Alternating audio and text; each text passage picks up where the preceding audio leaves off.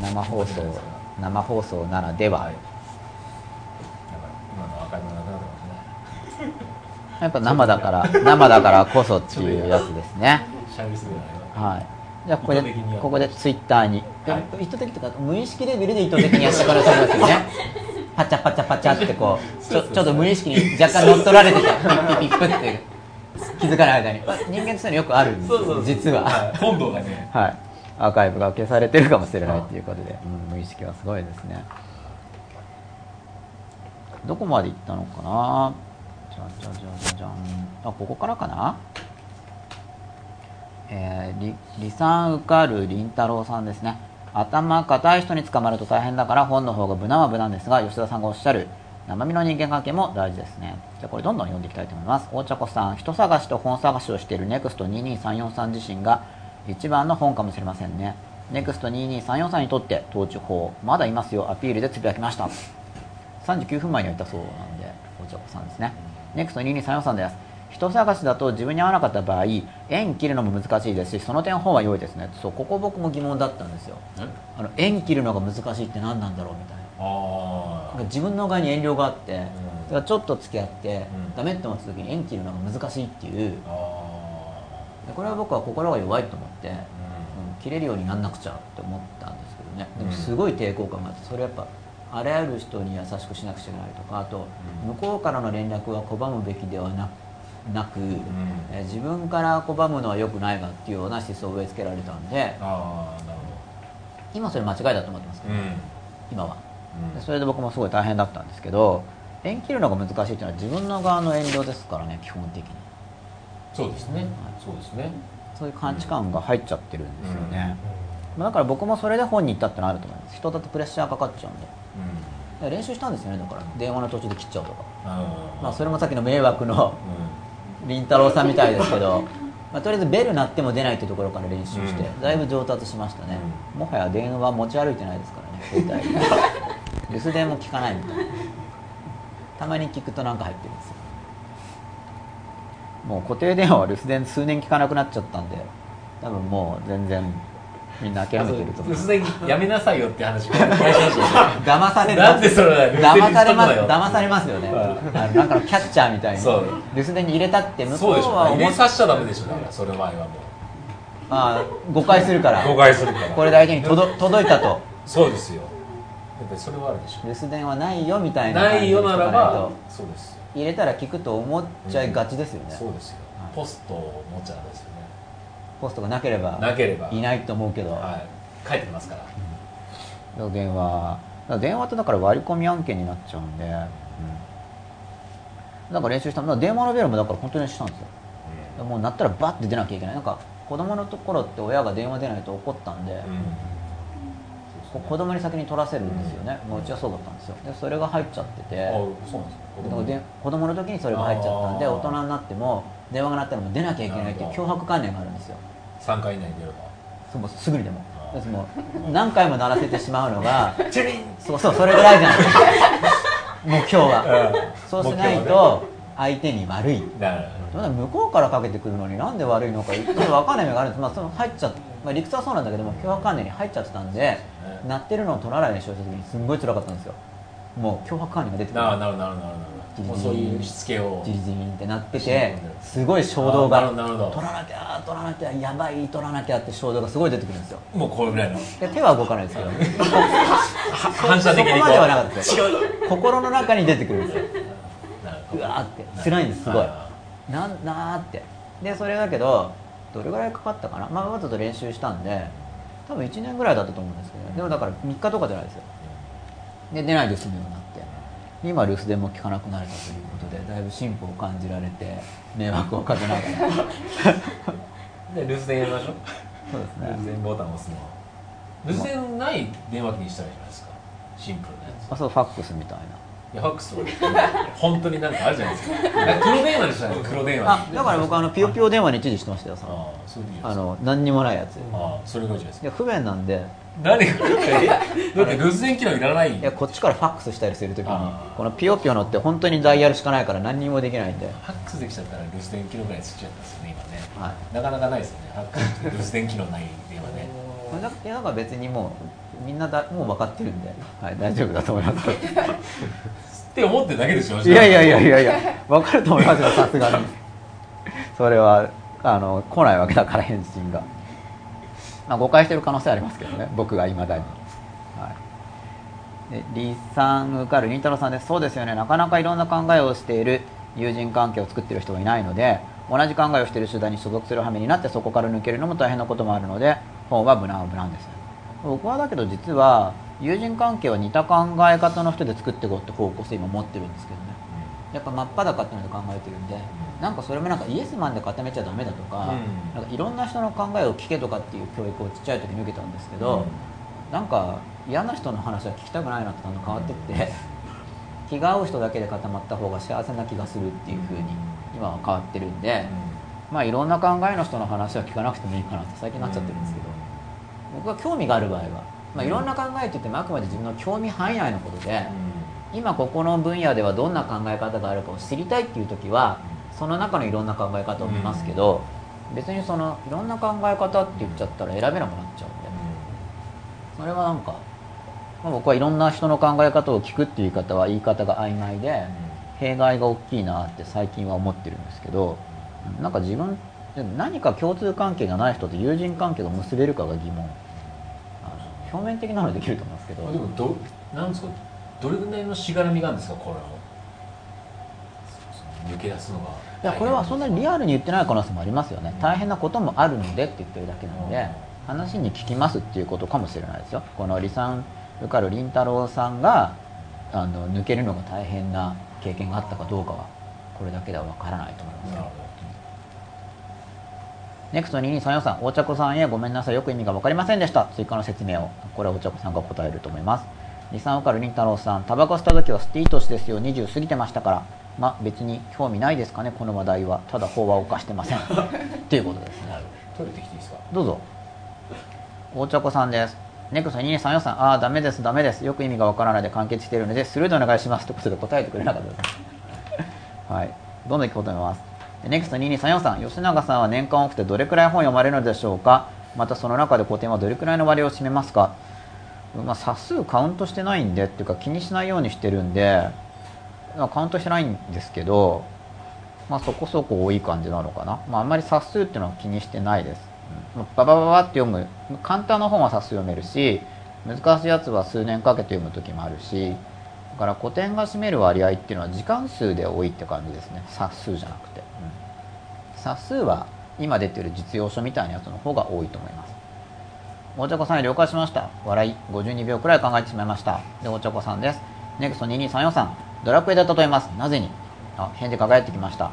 プレイ前から攻略法をガン見して冒険始めるより人々に出会い古文書を集めて冒険しながらレベルアップすることが月間ネクスト2234さんを真の勇者に導きますということです。S アンダースコ生島さんです。吉田さんかっこいい。これ多分吉田さんが熱弁してた時だと思うんですけどかっこよかったですよね。吉田さんもあんまり意外と語らないですよね。僕に僕に遠慮してるのかもしれないですけどもしかしたら。50回記念ふさわしい内容ふさわしいですよね、う。ん、熱かったですよね。真っ裸度が吉田さんもこう吐き出してくれたというかガシッて言ってくださって。やっぱり聞いてくれる人がいるっていうとやっぱ言いやすいんだと思いますけど。やっぱこうリアルに、はい、面顔を見ながら言ってると遺産わかるりんたろーさんです。吉田さん関東の確率とか自立みたいですね。でもアイヒみたいアイヒマンみたいに自分のルールに従ってユダヤ人を皆殺しにすべきという確率にならない人は吉田さんみたいに意外と結構いるから自分の考えを大事にした方がいいと思いますね。ということで、まあ、自分の考えを大事にした方がいいといううんこれは確率確率っていうのがユダヤ人を皆殺しにすべきっていう確率が出てくる人が少数いる。けれども多くの人はそうじゃないので多くの人は自分の考えに従った方がいいと思うという意見だと思います。吉田さんが題材に言ってくださってるわけですが。伊沢かる凛太郎さんです。吉田さんがおっしゃった自分が決めたことだから何か問題が起きても自分の責任として引き受けられるという意味なら自由と表裏一体の責任って意味は分かりますね。伊沢かる凛太郎さん題名が丸裸でなく真っ裸という意味を今夜は特に感じられる内容ですねネクスト2234さん大茶子さんへ。なるほど。知識より経験から出る知恵に頼るという感じですね。だけど僕の感覚では知識も知恵も両方大事だと思うので知識を得るための本探しと人探しをしているという感じですね。理さんわかるりんたろうさんです。吉田さん吉永さんがおっしゃる自分で決断をして自信がつく責任が取れるというのは失敗を恐れないという考えにもつながりますよね。うんこれ僕は失敗を恐れちゃうっていうのが人間はあると思うんですけどどうしてもっていうかおそらくおそらくどうしてもに近いぐらい結構深いレベルで失敗を恐れちゃうってのあると思うんですよねなんでかっていうとあの失敗っていうのはもともと望んでないものを失敗って呼んじゃうわけなんで将来が十分に予測できない以上、まあ、失敗を恐れちゃうっていうことになると思うんですけど失敗は恐れてても自信がついてくると失敗するような状態に行ってもなんとかなるだろうみたいな自信がついてくるっていう感じだと思います僕の実感としては。あお茶子さんから、えー、これはあれですねおのろけ系ですね、えー、僕は初顔の人お嫁さんです。これ吉田さんの考えに対する反論ですよね。そのかいろいろこう経験したから選べるんだっていうのに感じて、はい、で私は軽くひょろっと初恋の人が お嫁さんですという幸せな方もい。らっしゃるということでですね、はい、ヒューヒューみかんくん真っ裸だね。だいぶのろけてきましたね リサーからりんたろうさんです。吉田さん深い恋愛対抗してますね。めっちゃ自分認めてますね。かっこつけちゃできませんね。でも感情に振り回される自分を知るのって貴重ですよね。感情に振り回される自分を知らないのは危ないですよね。続きです。吉田さんは最初ヤンキーだったのかと思ってましたがやんちゃって感じなんですね。ということです。吉田さん票でした。ネクスト2234さんです。吉永さんが本を読むことが大好きなように吉田さんは恋愛することが大好きなのかもしれませんね。これ僕は恋愛を抑えてる可能性が結構高かったと思いますよ。さっきの稲見さんのお話じゃないけど。すごい好きなのかもしれないんだけど好きであっちゃいけないと思ってすごい自分を抑えてたっていう感じがするんですけど。で本の場合にはあの本なんかあんまり読むなってことも言われたんですけどちょっと大名分が立つっていうか本だったら好きで読んでてもそんなに非難されない、まあ、非難する人はいるんだけど圧倒的に少ない感じがしたっていうんですかね。恋愛恋愛恋愛恋愛ってやってるよりほんほんほんほんってやってる方が非難されないっていう部分が僕入ってたと思うんですよ、はいはい、それは自分の側の好きっていうだけじゃないんで、うん、うん、だから、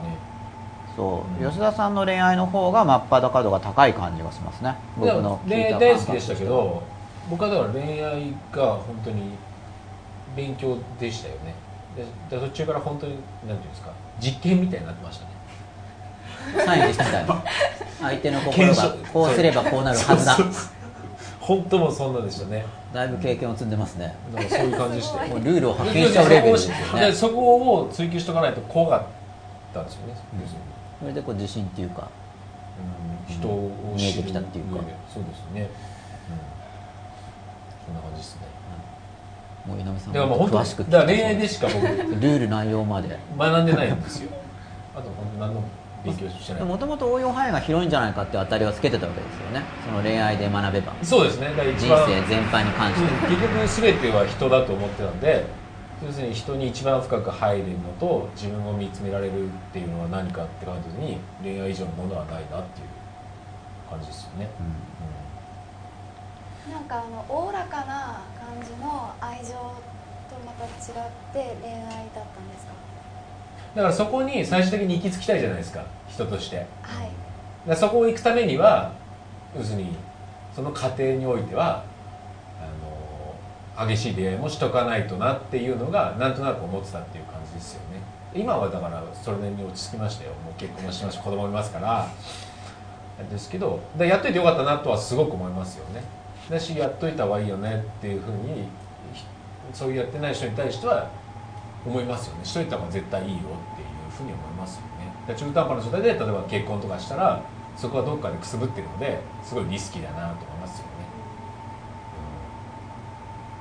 うん、そんな感じですよ。そんな感じですか、はい、では次に行きたいと思います、はい、リサンウカルりんたろうさんです。吉田さんの人間性で語らないと単なる女好きか得るの自己弁護って感じですが深い話になってますね。真っ裸ですね吉田さんにるから受けてますけど。紙一重だなまあでも真っ裸っていうのは紙一重になると思いますよ。女好きでもいいと思うし、エロでもいいと思いますけどね。全然それが男のなんていうんですか正常な男のある要素だと思うんで、だからそれをどうやって処理しとくするかっていうのがすごい重要だと思うんで。要するに飽きるじゃないですか。ある程度。まあ女好きにもじゃあ限度がある。でも思いますけどね。僕はそうだから潰せるなっていう気がしたんで。徹底的に味わってしまえ要するにその怖いのは未知なまあ怖いっていうか恋愛のそもそも面白いのは未知な領域じゃない。これどうなんだろうっていう。はい。である程度経験積めばこれがどうなるかっていうのは見えるようになるじゃないですか、そうすると道を誤ることはなくなるわけじゃないですか,、だからその道をその先を通しとかなきゃいけないなっていうふうに思ってたって感じですよね、要する要するに怖い要するに恋愛ってすごく恐ろしいものじゃないですか。恐ろしいというか持ってかれるのではい。心をだからそうするとある時どんだけこう社会的地位を得てようがなんかこう誰かが恋愛によってポーンと持ってかれちゃう危険ぐらいパワーが恋愛はあると思うのでそのために経験しておかないと免疫をつけとかなきゃいけないっていう感じですかね。まあ、結構初めの初期からそういうプランっていうかはい。それは持ってたわけですよね。そうですね。そこ番っていうか。はすごい持ってましたね、うん。そこだけを持ってました、ね。はい毒出しとかなきゃと、僕はこう人間性で語るっていうより、うん。まあ、僕の意見ですけど、まあ、自己弁護かどうかっていうのも含めてやっぱりまあ、まあ、キーワード的にはやっぱ真っ裸なのかどうかっていう要するに例えば、うん。真っ裸じゃなければ自己弁護になるんですけど、うん。そのままを言うって言っても弁護とか弁護するしないとかじゃなくて、なんか非難する人がいてもしょうがないからみたいな感じじゃないですか。そのままを言うっていうのは、そうですようん。ね、まあ、非難する人はいると思うんですよね。何を言ったとしても、うん。だから、まあ、弁護かどうかは結構僕は人間性、まあ、その真っ裸が出せるかどうかを人間性に含めてしまうのであれば人間性って言えますけど、うんやっぱそのままを言うかどうかで,、うん。でそのまま言うと非難する人もいるんですけど、そうだよねってやっぱ共感してくれる人が残るんで、うん。うんそれがやっぱさっきのアンチの話だと思うんそうですね。全然だから非難されるのはウェルカムなね、結構アンチになる人ってそのうん。自分の中にある自分の認めたくない性質とかっていうのを出してる人にアンチになる人が多いから、あの全然ないわけじゃなくて、うん。アンチの人もそうですね。だから僕の中ではこうあ嫉妬してんだなぐらいの感じでずっと処理してましたけどねいろんなことに対して。悔しかったらやりまくってみろよそうそうそうそうそうそんな感じでしたよ。羨ましい。要するに羨ましいんだろう。あのモテればいいわけですよモテたもんが勝ちだ、モテたもん勝ちですよね。うそれが一番説得力を持つわけじゃないですか、だからそそれだけの話かなっていう気がしますけどね、まあ、しかもそれはもういろいろ思考したり経験したりした結果うん。得たものですからね、そうですね。でその努力は結局仕事でも、はい、それがないと仕事にならないじゃないそんな簡単に手に入るもんじゃないっていう実感があるわけですよね。あれこれあれりこれ。そうですね。と思いますよ。だって僕やっとのこと。を10年ぐらいかけましたからね全てを人生を それ。人生ほぼ100%捧げて10年ですもんね。ただ単にそんな甘いもんじゃないと、あの女遊びだけしてたんじゃないかっていう捉え方もありますけど、うん。それの 100%, 100を10年費やすバージョン。そうそうそうそう。と思いますけどね。まあ遊びの域を越して深く心と心で結びつきながらっていうことですかだでしたよね。うん。そうですね。遊びじゃないですよ100%なんですからね。そうですそうですね、本業ですよね。うん、本業ですよ。人生ですよね。人生です100%ですからね。そうですね。人生ですね。それで生きてるんですよね。そうそうそうそうそうまあそれしか興味がなかったっていう話なのかもしれないですけど。だからその興味に忠実だったっていうのが僕は大事だと思うんですよ。吉田さんはたまたまそれが女性であったということで、みんな結構その女性っていうか恋愛ね。恋愛か。恋愛、うん。恋愛というものやっぱり抑えちゃうからみんな、うん。まあ、僕の勉強も結構そうで抑えろっていう親にも言われましたけどね、うん。そんな本ばっか読んでるなとか、ね。あと本題もかかるっていうのがあって、そんなに勉強してどうするんだみたいな言われたんですけど、で僕はだから欲が肥大してるなって自分で思ってるんですよね、多分そうですね。だからあんま常識にとらわれない方が面白いですよねそういうところではね。うんやっぱ自分に忠実でっていうかそうですね。なんか自分に忠実にいった場合もしかしたら反社会存在になる反社会的存在になるかもしれないっていう怖さはあったんですけど、うん。でなんかもし本当にそうだとしたら仕方ないのかもしれないっていうのは僕は時々思いました、実際自分がそうなら仕方ないし、うん。うんひょっとしたら自然選択されてしまう存在なのかもしれない、けどそこはもう自分じゃ選べないんだから、まあ、ただやるだけ真剣に生きれば自然選択が何かで起こるとしても、まあ、相対的に見れば環境適応するようになるんじゃないかみたいな思ったんであの全体として。行くだけ自分の方向性を切る方がいいのかな。別に誰にも迷惑かけてないですよねね。いやかかるんですよ。かかるんです親が本題かかるとかそういうことコスト？コスト迷惑っていうね。あとなんかやっぱりい一時勉強してるとなんか反論してくるからなんか嫌だとかあとなんか学校の授業聞かないで本読んでるとかいろいろ迷惑はかけてると思うんですよ。親戚で一同で集まってるのに隅っこで本読んでるとかなんか協調性ない感じとか、うん迷惑はかけてる自覚はあったんですけどまあでもこれやりたいんだよねみたいなところがあったんで。そうですよね。ちょっとはい。変。戻りますか。変まあそれも変でもそれは、変は変変になっちゃうと思うんですよね、はい。ただその変を目指すわけじゃなくて 変。自分を出してったらななるもんだよねみたいな。変。そうですね。追求したら。で中にはぴったり超自分を出したら平均値アベレージみたいな人も多分いると思うんですけどはいはいはいはいズバリ普通みたいな。ですね。でもその人は多分不快じゃないですよね、うん。だって自分を超自分を本当に出したらぴったりアベレージだったんだから、うん。全然それ不快じゃないと思うんでね。変かどうかで決めるとおかしくなっちゃうと。離散受かる凛太郎さんです。仕方ないということを認める的な圧力は確かにありますよねこれはどこ？あ吉田さんが過去の恋愛を赤裸々に語られ50回残して真っ裸になられました。ご卒業おめでとうございます。大茶子さんから卒業証書が届きました。けどそこからあとない。いやもうますますですよ。真っ裸は深いなということで。ね。うん。リスナー受かる凛太郎さん子供も大人も仕方ないと認める生き方とやりたいことやろうとする生き方をする人がいるのでしょう。さらに続きです。吉永さんのおっしゃる電話の話よくわかりますイルスも許されないというしつけで脅迫観念を植え付けられたテタントと気づいてイルスを観光して気が楽になりました。なんか似たようなことやってますね。う んなんかつながるがつながってるからこそ見てくださってるんだと思いますけれども。資産家三寸一四四さんです。吉田さんの相手のことを深く知るというのは覚悟からの実行と理解しました李さん受かる凛太郎さん興味のある事案についてのいろんな考えですね。僕も続きです。吉田さんの言う自分の中にあるエロを肯定するって大事なことですね。エロを見つめないとむっつり吉田さんはすっきりですね。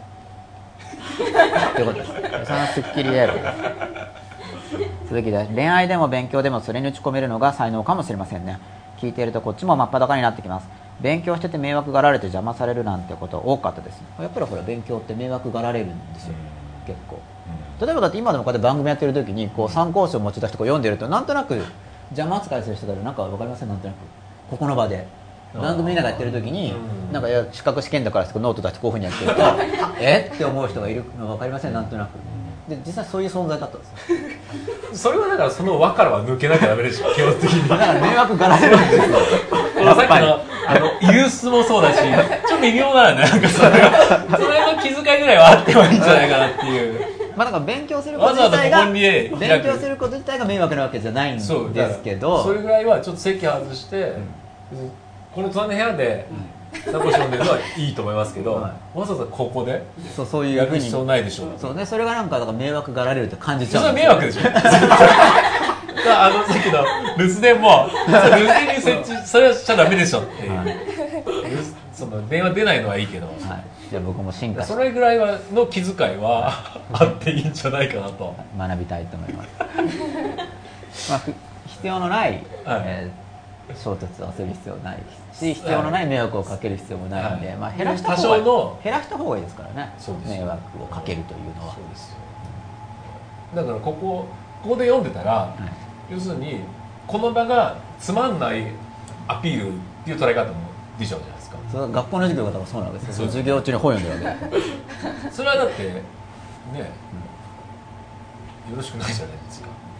その迷惑がられるというのは結構あるというはい。ことなんですけど、はい。俺の話を聞けみたいなまあでも小学校中学校ぐらいだったらあえてそんなことやりましたよね。先生気づけどつまんないんだよっていうのをわざと気づかせるたあめに。僕それ全然なかったですね。あないですね。はい。先生に気づけとかはあんまり。気づけとかはなかったんですけど。あ僕がそれがつまんなかっただけで、いや面白い時期もあったんですよ、うん。はいフォローしてるだけですが、はい。で何から何まで聞かなかったわけじゃないです、はい、確かに自分の子供が知識つけすぎると怖いかもネクスト2234さんっていう。なんか反論したりしてきますからね子供が。あの知識つけると。もともとさっきのあの権力闘争の話なんですけど親子関係でも権力闘争ってあるんで、まあ、軍事力の逆転っていうのがよくある思春期ぐらいでその男性の子供っていうのが親と軍事力があの逆転するとか文化的影響力なんだこの知識の話は、うん、親の方が知識が優位であれば子供に対して文化的優位性を保てるわけですけれども、うん。その文化的な力が逆転するっていうのがまた弱者側にいっちゃうんで、うん、経済力の逆転っていうのは普通社会に出るまでないじゃないですか、うん、親子っていうのは、ね、ほとんど、うん、だからそこのそのやっぱ家庭内とか親子関係でもその文化的な闘争文化的な権力争いと経済的な権力争いと軍事力の権力争いってやっぱりあるんで、だからその3つの視点を持ってるとすごい見えやすくなるんですよ、ね、親何が嫌がってるのかなって時に、あこれ文化的逆転が嫌なんだなって思ったら。文化的逆転とかは今超リアルでしょうね、うん、子供っぽくバカっぽく振る舞った方が受けがいいぞみたいな感じになっちゃうんですよ、嫌な子供になっちゃうんですよそうすると、まあ、そそうしないとでも結局嫌われるからなんですけどね、そんな話がよく関係にあって、まあ、だいぶそろそろこれ明るくなってきた。すごいですね。街灯がついたんまだ16名の方が見てくれてますよ。すごいですね。やっぱ記念記念でっていうことで、うん、すごいな。まあもうそろそろ3時44分なんですけれどもなんかまたこうありますか？そうですね。今村先ほどから今年だからなんかこう話ずれるかもしれないけど高校時代ですか？はいもうずれていいです。だから高校3年生だからもうもう高校3年も夏夏ですか？もうそうだったらもうみんなもう入試ですよね。もう大学入試勉強まっしぐらなのにその時私なぜか鴨達夫さんの番組ハマっちゃったんですよ、はい、ハマっちゃってラジオトークハマっちゃって、はい、でもうその頃からなんかもうでまたそれまでって要するに学校入ってから毎週宿題出てたんですよ。だからもう土日なんてほとんど宿題宿題だったんですけどもうその頃になってくるともう要するに自主学習になっちゃったもんですから、その自主学本来今まで宿題やった時間帯を私それ鴨さんの番組ラジオトークに入っちゃったんですよ。それも楽しいわけですそっちが楽しかった、はい、逆なしたんですよね普通。普通だと高1高2それをやってからもう、えー、高3になったそれ1回やめちゃいけないのに逆にハマってたんですよね。なもんだからなるほど。これから大学にした時になんかなんか成績だんだん落ちたらしいどうやら。私は私は気づかなかったんですけど、はい、そしたら英語の先生になんか心配しちゃったらしくて何があったんですかってだから自分には直接聞かなかったんですけどもなんか担任の先生に聞いたらしいですね何かあったんですかってそういうのがありますどうだったんですか担任の先生がカモン達夫さんのラジオにハマったらしい、まあ、全然私隠せ隠せたからじゃあ先生から見たら全然わかんない何が起きたか何が起きたかわからないですね分かったね私、うん、あそうそうでだからなんだろうだから私なんかそうねやっぱりエネルギーやっぱ下手なんですかねやっぱねそういう使い方だから、だから学校そうですね学生時代ずっとそうでしたから小学校あったら小学校出るのがなんか目的で、中学校入ったら中学校出る目的で、だから高校入ってからだから特にその頃特になんですかねその頃特に希望とか自分の将来とか意外となかったんですよやっぱね今思えば。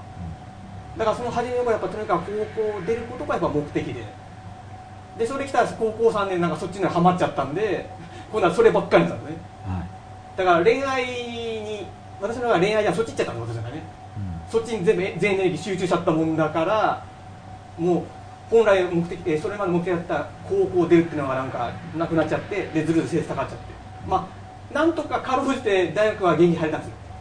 助かったんですけど、はい、でも本来の志望校はやっぱ落ちちゃったんで、はい、まあ、でも結果的にまあ今の大学出てよかったと思ってるんですけどね、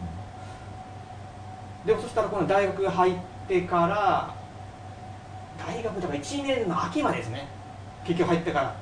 だってあそうそうだ。から一番ひどかったらそうですよ。だってその大学入試の投資ですよ。入試の日で午前中筆記試験終わりました。で次午後は面接なんですよ、はい、面接なんですけど面接の待ち時間が暇じゃないですか、はい、暇だからずっと俺鴨さんの番組ネタ書いてたんです ずっとメモ帳持ってて。投稿投稿するんですか？投稿してたそれもしてたんでなるほど。してたからずっとネタ書いてたんですよ。その頃そうネタをもうハマってるから。ハマってた。か らだからよく大学ありますよね。だからよかったもんじゃなかったらもう最低でしたよね。吉田さんのさっきの話はだからそのラジオトークにはまってるんだから大学入試なんかやってられないよって話ですよね。吉田さんのさっきの話は。別に恋愛してれば会社で定職つけないよって話だからラジオトークに真剣にはまってたら受験どこじゃないよねみたいな話なわけです。吉田さんが言ってたの だからだから本当に、よく受かったと思うけどそれぐらいだからもう埋め込んでましたもんね、で結局、まあ、そのまあ、とりあえず大学入れたんでその大学1年の秋までは結局それ続きましたね、まあ、ちょっとある事件が起きちゃったんで、はい、なんか抜けるきっかけがあったわけですかそれは。これもこれまだ理由は発揮してないんですよ、はい、ただある時突然採用されなくなったんですよ自分の歌が。いくら投稿しても。それまでは載ってたのに。載ってたのに。採用されてたのに。でそのでなんかそのちょっと後に鴨野さんがなんか盗作みたいのなんかあったって話し始めて、はい、あれ？じゃあ私それに引っかかったなって。私は別に自覚ないんですよ。盗作の自覚はないんですよ、はい、でもああいうネタってのは結構誰かやっぱりかぶってばありますからね、だからそれで外されたんかなと思ったんですけどでもあれもしかしたらそれはまそれかなと思ったネタ後日カモンさんライブ行ったらばそれ再加工して使ってるんですよやっぱり。じゃあやっぱこれ違うんかなと。でもそのネタはそれむっちゃくちゃ危険なネタなんですよ、はい、テレビじゃちょっと危ないやりづらいネタだったから、はい、ああもしかしてこれ私危険なネタ投稿しちゃったから追い。出されかと思って。放送作家とかに行かなかったのは何か理由が。その頃だからそれに興味持ちましただからね、はい、でそこで一旦外れてでそしたら今度またもう大学出ることばっかり考え始めて今度はそうするとそれだけ遺伝集中しちゃって。で集中したままやっちゃったもんだから就職活動で全然やんなかったんですよ、はい、なんか興興味が出なくて分からなくて、うん、まあ就職なんだったのは就職なん時期だったんですけどそのまま私活動してないですから。だから説明会なんか一回も行ってないですから、はい、就職課のあのあし、えー、進路指導課の先生に怒られてるんですから。何の何もやんねんだって言われてで何にもやんないも卒業しちゃったんですよ。だ今でいうニートでしたからね。そのまんまニートになっちゃって、はい、でそれでそのまんま出ちゃってそしてでも本当に暇になっちゃってでそれにたまたま聞いた深夜ラジオが、えーと、と当時四谷あなた放送局の番組たまたま聞いてたらばその番組が毎週公開録音やるって言うんですよ、はい、でもうどうせ暇だからと思ってそれだからはがき送って。でまあ栃木からね東京なんで毎週行けなかったけどまあでも2週間に1回のペースその行ってて。その頃からでその番組はほらそんなに競争力高くなかったんでだから参加しのではがきも送りのでだから結構はがきも結構採用されるんですよ、はい、でそこからまたそのあの頃のまた熱がまた蘇ってきて。でほら働いてもいないから今度はそればっかり始まっちゃってでそれがそれやっぱ半9回とか続いたかな。結果そのその年のしちょうど4月ですね始まってですね。卒業の入れ替えその番が始まったから。でそれはハマってったんですけどもやっぱまだ飛ばしてたんですよ。それその時は今思えば原因はやっぱり今思えば危険なネタをやっちゃったんですよね。あちょっと危険すぎいわゆるアニラジってアニラジあのアニメ関係の扱って番組だったんですけど、はい、そこに出てくるキャラクターをちょっとブラックなネタにいっちゃったんですよ、うん、多分。そのネタを採用されて翌週からバタッて読めなかった話にまたネタが、はい、いくら送っても、だからその頃また先ほどでまた工作家のなんか一旦かなんですかね。そういう夢がちょっとまででかかったんで、ね、憧れで。夢って憧れですよね。出たんですけどもそれ機会またパタッと止まっちゃって。でそうするとやっぱ行きづらいですよね。ネタ読まれないのにだそうすると自然と遊び行くのも遠のいちゃってでまたそれ止まってたんですよ。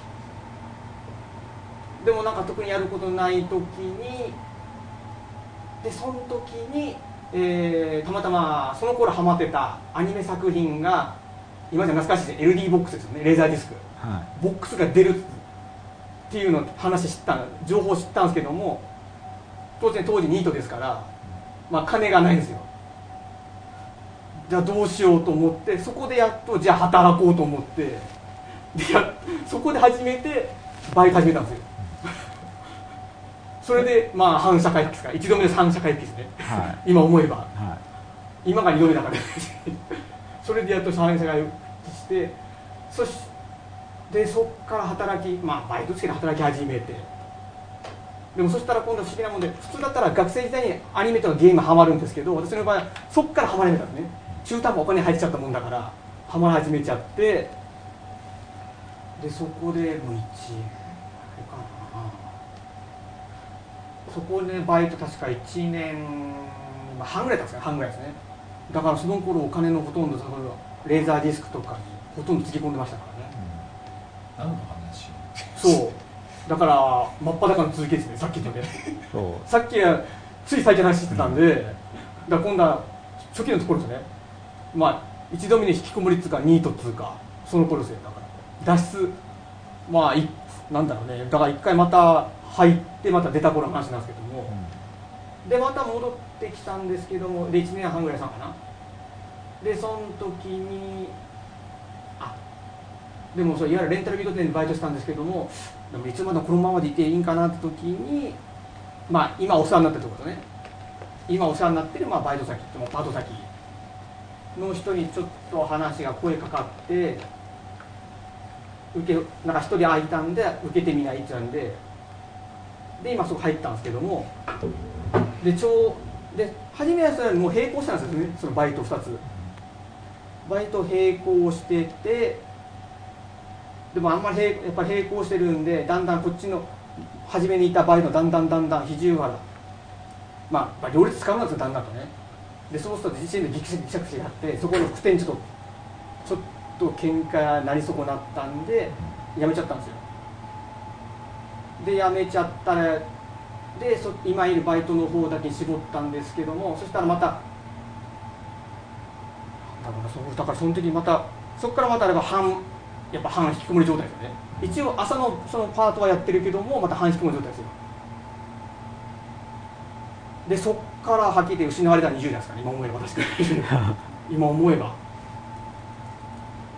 だからその頃20代はなんだと本当にぼーっと過ごしちゃったんですよね今思えばね。だから特にやること。だから中途半端なオタクみたいな生活でも他の人みたいになんかオタクになりきれない、うん、それまでなんかとりあえず何か打ち込んでたのがなんか中全部中途半端な状態がついちゃった20代にずーっと。で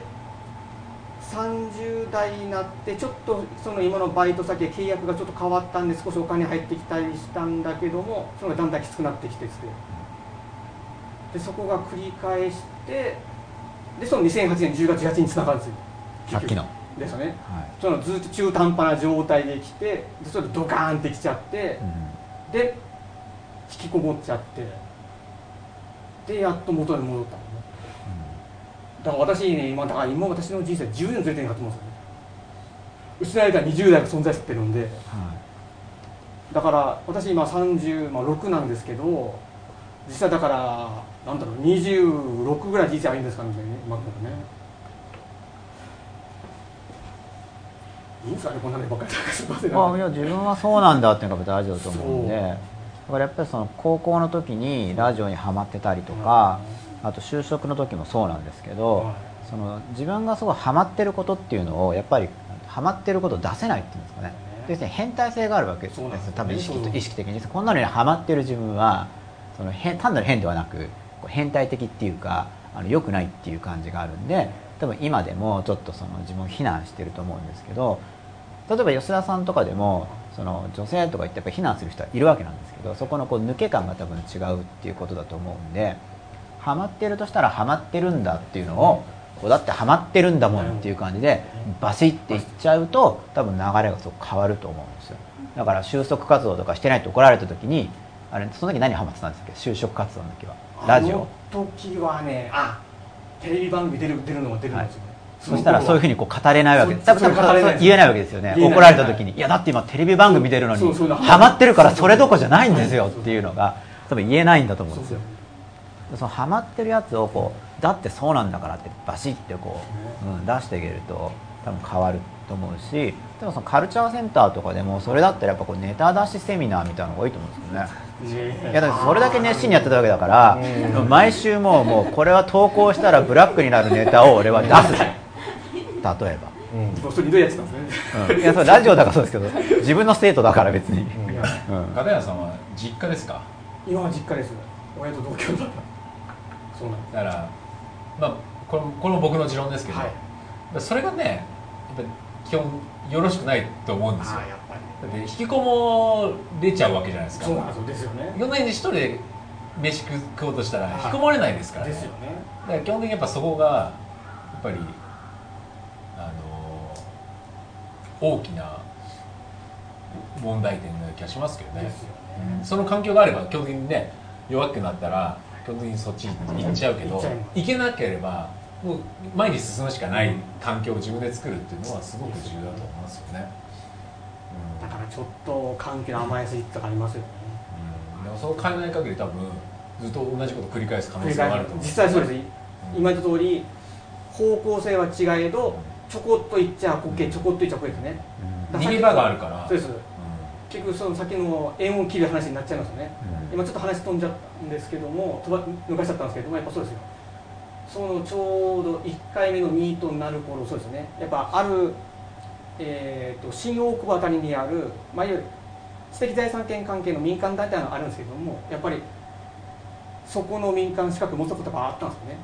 でそこ団体入った頃はあここでもうずっとお世話になるんかななんて思いながらもでもやっぱちょっといてやっぱり結局縁切っちゃいますよね。でさっきもちょこっと言ったんですけどやっぱそのあそうそうだからそれ一回また今いるバイトだけに絞っちゃった時にそうですよ。その大森の運命学の、まあ、総本山ですよね。ちょっと興味持ったんでそこで生命判断を勉強し始めてそしたらあやっぱここであもうこれ一生さんになるんかなと思いながらやっぱり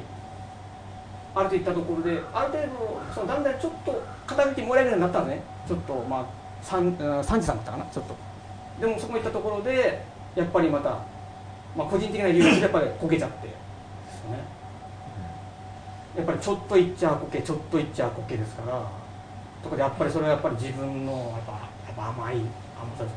もう僕でもそこ甘いのはこけるのが甘いんじゃなくて、えー、こけてもいいと思うんですけど、はい、別にその分だってこっち行ってこけてこっち行ってこけてこっち行ってこけたらネタが増えるあの自分の経験が増えるってことなんで甘いのはこけることじゃなくてそのこっちに行く時のその行きっぷりが多分甘いんだと思うんですよ。で行ってる時期にもっと多分行けるんだと思うんですよ。言えますね。でここけるのはしょうがないんだけど、はい、その行ってる時になんかアクセルが踏み切れてないっていうか言えます、ね、はまってるのが相当はまってるんだけどなんかちょっと引いてるっていうか、ね、そこでもっとガッて入ってるともっと多分経験値が上がるんであの一個一個のその苔が。そうその苔の経験値が上がるとそれが溜まってきた時に結構なんかそんなそんな分野の組み合わせで経験値を積んでる人はいないみたいな存在にだんだんなっていくんで輝いてくると思うんですよね。あの確かに勉強甘かったですよね、うん、そっちハマったんならもっとちゃんと勉強すればいいんですけどもそこでばっちりハマるみたいな。そこの勉強じゃなかったねいわゆる出席点人生ですからね。言っちゃうんですけど、だからさっき言ったその運営学団体もとりあえずその頃毎月に通い詰めてたんで自然とも出世しただけだったんです結局今は思えばね。だから実力もない中どんどんどん立場だけちょっといい感じになっちゃったんで。その時ももしもし立場行くんだったら今度立場だから突っ切るんですよ。だから俺は実力がないけど、立場でやるのをやるみたいなそしたら。とそれはまた経験値になるんでそのうまくそのポリティカルにポジション作ってうまく上がっていくっていうスキルを得るとかってなるんで何やっても結局なんかもっと入れば多分経験値が増えると思う、うん、だから多分今回のマンション管理試験に受験したことがしてしたことがなんか初めて本当36年生きてきてなんか本当にちゃんとマジで勉強したなって気がするんですね、うん、今思えば、正直言って今言っただから高校入試も大学入試もそういったもろもろもだから全然今思えば甘っちょろかったの本当に嫌いてなかったの全然ね、まあ、だからこの年はなんかフラフラしてたんだと自分で思うんですよね。だからなんかフラフラするとか僕責めなくていいと思うんですよ。だからフラフラするんだったらフラフラをばっちりフラフラする。フラフラにきちんとフラフラをしっかりフラフラしてフラフラっていう経験をしっかり積めば経験値が上がると思うんでフラフラも入りきるなんか入りきらないと経験値が下がっちゃうんで例えば大学受験で何かにはまったらなんかききちんともっとばっちりはまってだって受験どこじゃないもんみたいな。はまってるからっていう。そのははまってるならですよ。そうしないとなんかもったいないっていうかせっかくは人間って興味がない時ってはまろうとしてもはまれないはずだからそのはまってるってある意味チャンスだと思うんで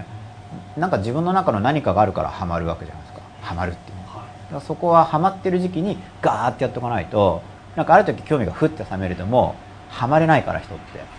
でもはまった時に遠慮なくハマってるんだからとか甘えられる環境があるとしたら存分に甘えるとか例えば。例えば徹底的に超甘えれば甘えられなくなるかもしれないんだけど結局全て中途半端だと経験値にならないんで甘えられるなら徹底的に甘えて甘えられる特権を生かしてもっと経験値を積むとか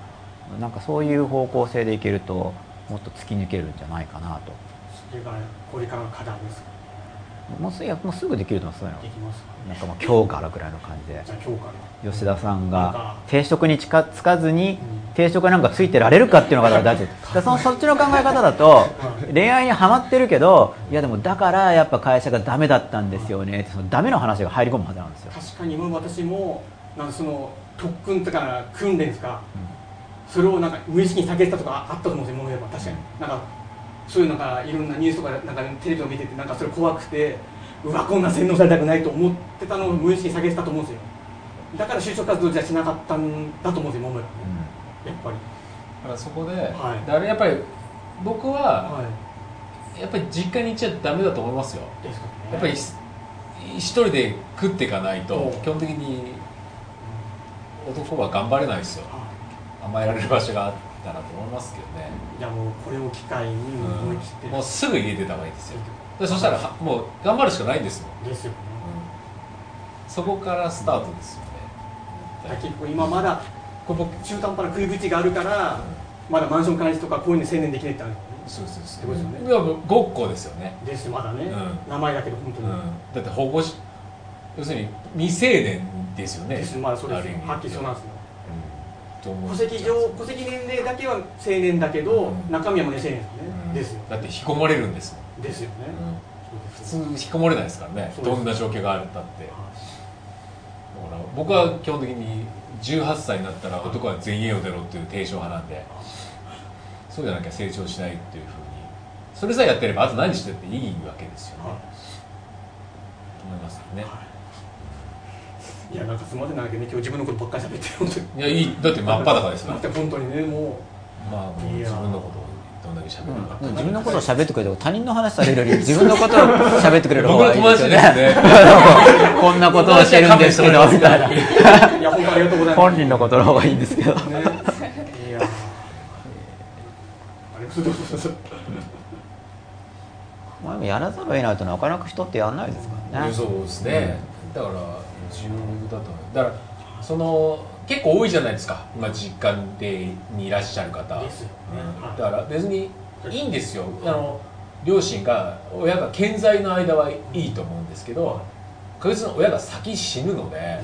その時どうするっていうのはすごく大きな問題だと思うんですよね。その時に確実に孤独になるのでその時に、えー孤独から回避するスキル的なものを身につけとかないと完全に孤独で40歳50歳になるわけですよね。そうすると絶対生きていけないと思うのでそこのリスクは感じとかないといけないとすごく思いますよね、うん、だから早いうちに家出ちゃってえやっぱり自分でパートナーを見つけるスキルは身につけとかないとっていうのはすごい思うんですね僕はね。じゃなければいくら式この後不動産管理試験合格したってさっき先ほど言ったうん。夢は実現不可能ですよね、はっきり言って。ねだから食っていくっていう稼ぐということ以上に多分人間って孤独の方が耐えられないと僕は思うので、うん。孤独にならない方をすごく意識するのが重要じゃないかなっていうふうに、まあ、僕は思ってきたっていう感じですけどね、はうん、孤独にならなければ多分食っていけるのでおそらく飯ぐらいは多分食わしてくれるじゃないですかいざになれば。多分。っていうふうに思いますけどね、それ出てったら親が悲しむとかってのあるんですか？出てったやそれは大事だと思うんですよね。うちの親はい。そういうとこはそこまでは引き止めになってないですからね。でも明日とか出ちゃう感じですか？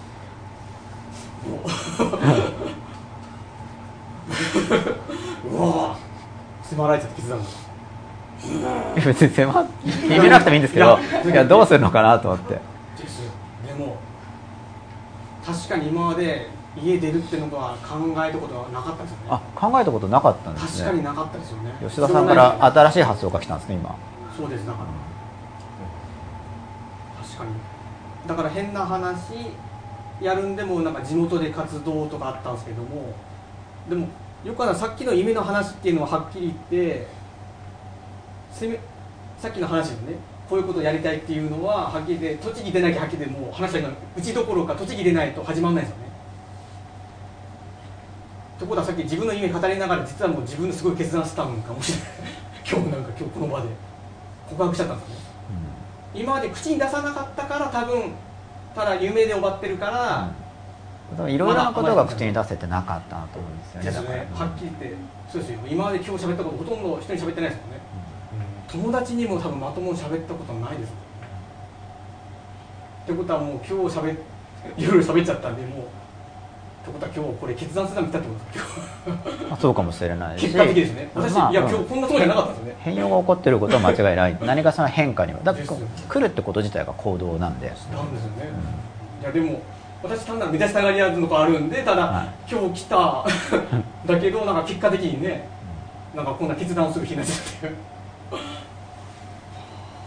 まあ、本当に出たらすごいと思いますけどね、ね、まあ、新しいパターンですからね。多分おお腹減ると思いますとりあえず、とりあえずお腹減って洗濯物がたまると思います。よ ですよね。とりあえずあの出ると。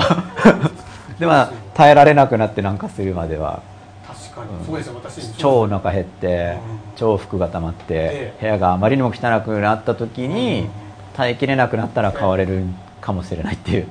感じだと思いますけど。そうです。全然やってないですもんねそういうこと。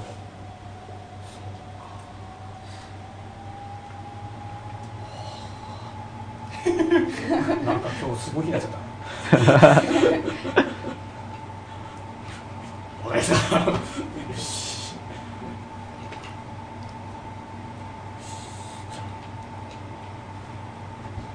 まあちょっとまあ今日今すぐってわけいかないですけどね、うん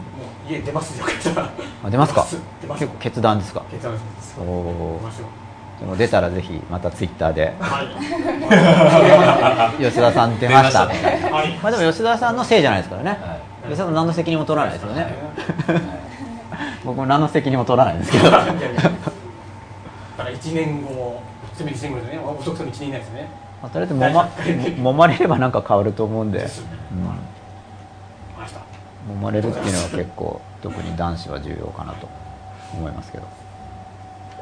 じゃあまたツイッター見てみてますか、はい、結構皆さん今日はみんな起きてますね。すごいですね。4時10分ですよ、リサンウカールりんたろーさんです。さっき中途半端になって失われた20代になったとおっしゃってましたが自分はそういう中途半端なんだという部分を見るということも大切なんでしょうか？僕は大事だと思いますけどね。というか自分を見たら絶対中途半端さって見出せると思うんで、うんあのどんなに突っ切れたって絶対中途半端だと思うんですよ、だから中途半端なんだなって分かることでもっと突き出せると思うんで僕も絶対まだまだ中途半端だしだからまあもっと真っ裸になりたいし結局その殻をかぶってるわけですよ、そのかっこつけたりとか、ね、非難されたくないとか、そういう自分があるんでだから結局だから人間ってそういう自分の醜さとかあと自分がなんか変態なんじゃないかみたいな恐れとか、あと自分の好みだけでは人から評価されないんじゃないかとかいろいろあると思うんで、やっぱ中途半端だと思いますけどね。中途半端ってのは見ないと中途半端さに気づけないんでそうですね。そうそう中途半端さが減ることはない。克服していくっていうことだけですよね多分。でも中では徹底的にそのまま出してきたらかなりすごいと思いますよ。そうですよね。それなんかやることいっぱいですよね。出しながらで生き抜けるってやっぱスキルがいるんで、うん、普通にそのまま出しちゃったら、うん、なんかやっぱやっていけないわけじゃないですか、うん、何かしら別の何かを持ってないとそ、ね,、のままを出しても生き抜いていけないはずなんで、そのままを出してる時期が早ければ早いほど、そのまんまでも生き抜けるスキルを身につける期間があるっていう感じがする、そうですねで僕はだからその学校とかで睨まれてたのいい経験になってるはずなんですよ、うん、やっぱチクチクするんですよ。だから挑戦挑戦してたんで、うん。じゃあ最前列で免疫とかつきま、ね、そう最前列で座布団枕にして寝てたらどうなるかなとかいろいろやりましたからね。そうすると大体その経過がどうなるかっていうの答案に罰つけて出したらどうなん。だろうとかやっぱ0点なのかみたいなそうですよねそういうのがやっぱりやっとくべきですよね。べきとまで僕は言わないんですけど。でもいい経験にいい経験にはなって。でもそれでもビクビクしてるんです。なんか一応、うん、やるんだけどビクビクしながら、うん、さっきの緊張しながらと一緒なんですけどさすがにこれやばいかなみたいな。結構ビク小心者なんですそういうところ。でもやってるみたいな。そんな自分が不思議だったんですよね。なんでこんなビクビクしてるのにこんなことやってんのかなみたいな。なんかく屈折してる自分は何なんだろうみたいなところでも人間に興味好きがなんじゃないですか結局やっぱ屈折の屈折してるっていう今の僕の結論は。屈折してたんですよ実際。ただ何がどう屈折してるかっていうのまで自覚できなかったんで自分で自分の行動がよく分かんなかったっていう。今に至るまで屈折してると思うんですけどじゃあ本人としては前よりマシになったと思ってるんですけど本人はですよ。周りから見たらもっと屈折したと。思われてる可能性あるんだけど僕は前よりは。単純に免疫力が上がったのかもしれないですよ。顔が変わってないけど。あ僕自身のなんか自分でだから屈折がもっと見えるよ僕の中では素直になった自分の中に複数のものが出てくるわけなんだけど、うん。それの統合が進んでるんで自分で自分が何がやりたいかが前より見えるように前って言っても相当高高校とか大学初年度の頃と比較してますけど、うん。相当見えるようになってきたかなっていう感じはしますけどね。そのままやるっていうのが。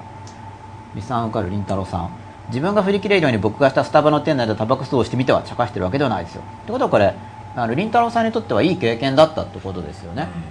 まあ、でも吉田さんの方から家を出たらどうですか？っていう提案が来てるんでこの一番スタバでタバコ吸う以上に、絶対だったと思いますよ。だって自然になりますからね、うん。うん。家賃払わなきゃいけないし。まあ、いろいろ生き抜いていかなくちゃいけない。生き抜いていかなきゃいけないですからね。食べなきゃいけないやですね。んやんなきゃいけないっていう。そそ。うですね。それが食べなきゃいけないっていうのが本当に食べ物レベルになるとやっぱリアルな経験になるなの、そうですね。その単なるストーリーじゃなくて、うんやっぱり体験になりますからねそうです。直接的な。自然的に稼がなきゃいけないし自然的に寂しいので異性を求めるっていうのは自然と湧いてくるっていう。断られたりもしたらまた考えますし、ね、考えますかね成長しますよね。じゃあどうすりゃいいんだ？真剣に考え出すっていう感じですよね。真剣にだから稼ぐ手段としあのパートナーを得る手段を考え出すためにはまあ、一人になるのが一番かなって感じですよね。確かにそうですよね簡単な話だと思いますけどね。確かに友達もだから今まだ親と同居してますけど確かに結婚願望もま確かに起きないですもんね確かにね、で母ちゃんに恋してるようなもんですからね。ですよね、うん。確か結婚願望が起きなくても大性欲とかはあるんじゃないですか。性欲あります。性欲はあるけど性欲はあるけど確かけに結婚に行かないわけですねそれは。だからいかないですよね。だから性欲は性欲で満たすある意味満たせちゃうかだら結婚結そうそうですよね。結婚の方が面倒倒くさいみたいな。いかないですだからね。だからそういう方向にだからまず意識が向かないですよね。だから結婚したいけどできないじゃないですよね。そもそも結婚願望じゃ分からないですからね。確かに。就職願望みたいなのあるんですか？定職を持ちたいみたいな。それ持った時期ありましたね。あじゃあないない時もあだからる。今いる場合ですねそうですね。それを求めちゃっててだからここで頑張ってれば認めてもらえると思って頑張ったんだけども結局もうこういう時代ですよね。だから多少収入上がるけどはっきり言って安いと。中途半端に非正規雇用でなんか使われててでも都合のいい場所に置かれちゃってこき使われちゃうっていう。でそれは嫌なんですよね。それが爆破しちゃったのがその2008年10月18日なんですね。結局。で なんつうのねだからもうそのだからその時からははっきり言って何かの定職まあなんすかねだからどっかのその企業になんか大でっかいとこにすがりつけば安定するんだっていうのはもうそこで完全に崩れちゃうんだね。その瞬間に。だから今は変な話まあ一応肩書き持ってましたけど、まあ、はでもはっきり言って不安定ですよね。まともにはっきり言って。肩書きあるだけで。でもはっきり言ってあの世を変える時にでも自分はこんだけやりきったっていう思える人生を今選ぼうと今思ってますね。あやりきりたい。やりたいですね。やりきりたい。だから傍から見たら不安定かもしれないけどもでも自分はもうやりきったんだっていうこんだけ。まあ100点満点の人生は、まあ、難しいと思いますけどもでも自分は後悔してないっていう人生を歩みたいとは今思って今はやりきってる感がまだないわけですよね。だからまだ甘いってことね、そういう意味でだからまだまだ甘いって今気づかされますよね。だから試験合格ねマンションから試験合格したからとりあえずその時行ったかなと思ったけどやっぱ今日なんか話ねましたり伺ってしててやっぱりまだ甘いってことですね。まだまだ。やっぱりまだ甘ちゃんでしたね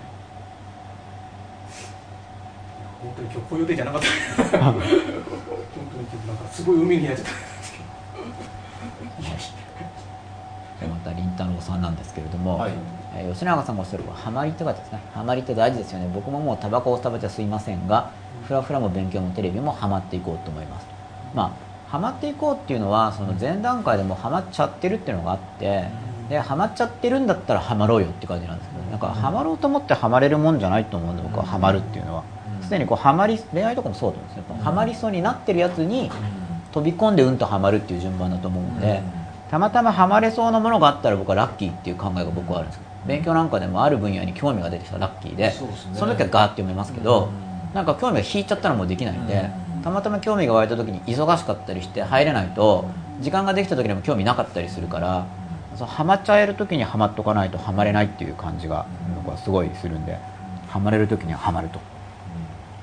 吉田さんに反論するわけではないですが吉田さんの親が死んだ後を懸念するとまたハマりが足りなくなるのではないでしょうか。あと実家に続けることにハマるということはないでしょうか。これ吉田さんお答えします？どういうことですかいやこれ親が死んだ後を懸念しちゃったりするとなんかそれが心配になって動きが鈍くなるんじゃないですかってことじゃないですか？これ逆な気がしますけどね。まあそもそもだからやっぱり普通に考えて成人男性でやっぱり実家で煮るっていうこと自体が僕はやっぱりすごい違和感を感じるっていう考え方な。僕自身の考えとしてねだ僕の中でない考えだったんでその二十歳を過ぎて実家にいるということの、は要するに成長が止まる考えなんで。は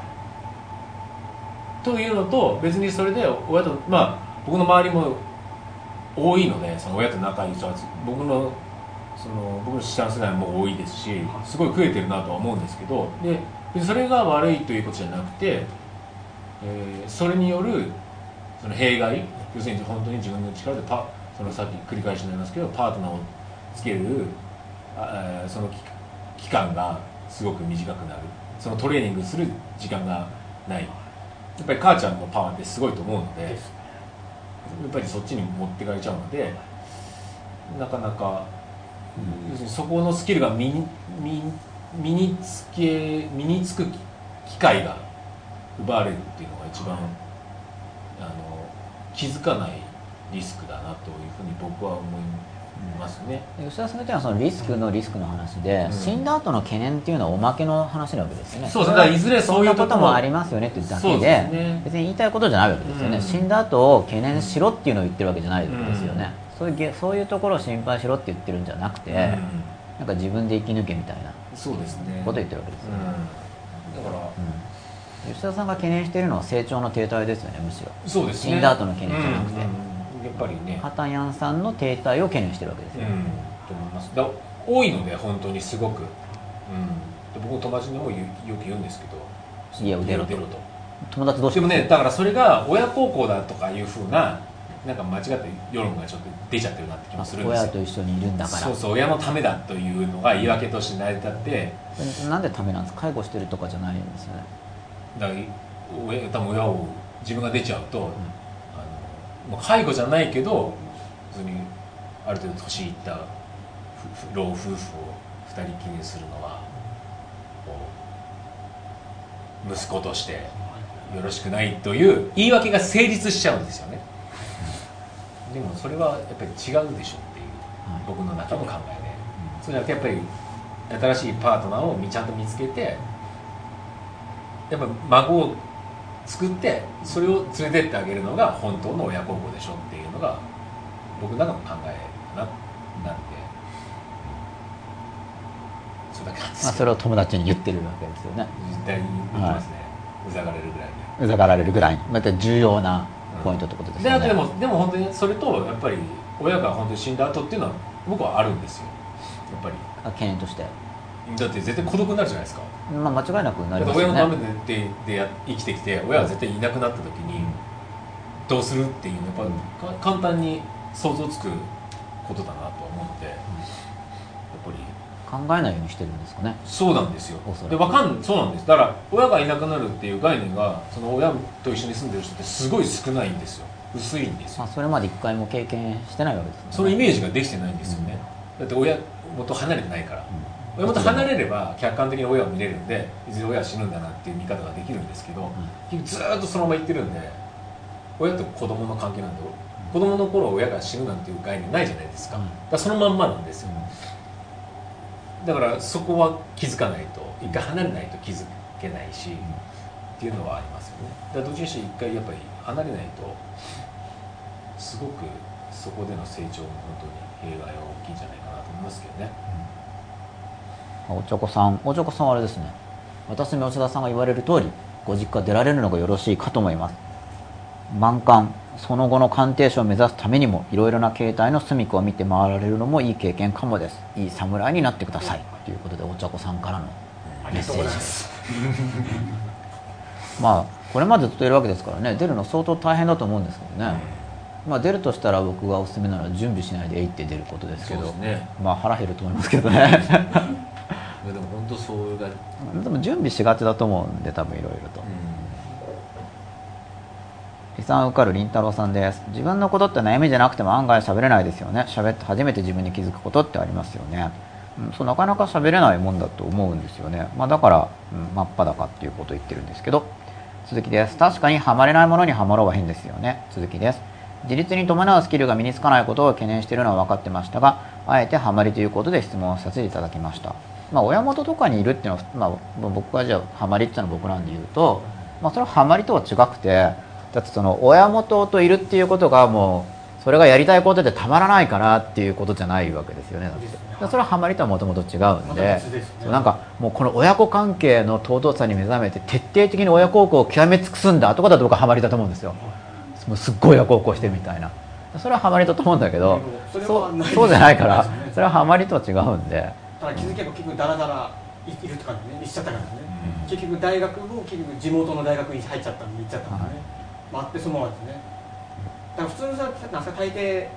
東京の都内で大学受けてで入って状況ってあるんですけど、うん、私の場合は地元選んじゃったんですね結局、はい、だからそこでだから自分をいしちゃったかと思うんですね。自分自身をまあ、どうなりたいかとかあると思うんで、ね、僕なんか強くなりたいっていうのが結構ちっちゃい時からあったんですよ。多分体ちっちゃかったのがあると思うんですけど体ちっちゃいと結構いじめられたりするんで例えば反動とかであの強くなりたい。あの別にちっちゃいっていうのは別に子供自体がちっちゃいんで結局大人のこの態度は絶対体がちっちゃいからだと思ってたんでその大人の他に対する振る舞いを見ているとこういう扱いをされるのはこれは体がちっちゃいからで強くなりたいなとか思ってたんですよ僕は、うん、だからその強くなりたいっていうのは結構ずっとあってでなんかだから外歩いてると本当なんか俺は絶対勝つぞとかって言ってるんですよ。今でも言ってるんですよ。何に勝つか分かんないんですけど外に出なくても家の中ではなんかと勝つぞとか言って言ってるんでなんかそういうのが入ってるんです僕の中に多分、うん、だからただそれはそう僕はなりたいだけだからやっぱりその片やが片やなりにそれはもう選択なんでなんか強くなりたいのかで別にそんでも強くなるとやっぱ揉まれることに強くなるわけだからそこにリスクとコストってやっぱかかるんでで吉田さんもそうですね。いろいろぐちゃぐちゃやって、うん、スキル身につけるわけじゃないですか。だからそれをしてでも手に入れたいかどうかだからからそれは結局やっぱどうなりたいかの部分ででもねどうなりたいかじゃなくてこうすれば暮らせるとかっていう思考が入っちゃってる感じがするんですよ。こうやっていけば暮らせていけるみたいな。でもこう暮らせていけるっていうのとそのどうなりたいかってあの考え方が全然違うんでなんかどうなりたいかだと思うんですけどね。どうなりたいんだろうっていうのはでもそれもなんか練習しないとどうなりたいかって全然わかんないはずで、高校生とかに聞いてもどうなりたいとかって普通ないんですよ。ななくてもいいと思うんだけど考えてなかったからそう。全然。なないならないっていうのが分かってれば考え始めるっていうかかないものを出せって言っても出ないからなないのに気づければどうなりたいんだろうって考えるっていうか僕はなんかその燃焼したいみたいなのがあったんで経験経験する燃焼する生きるみたいなのがあってでも前はもっともごもごしてたんです今より。今僕からすれば、はい、で吉田さんはさっぱりしててすごいなと。いやなかなか言えないと思いますよその恋愛が大事だから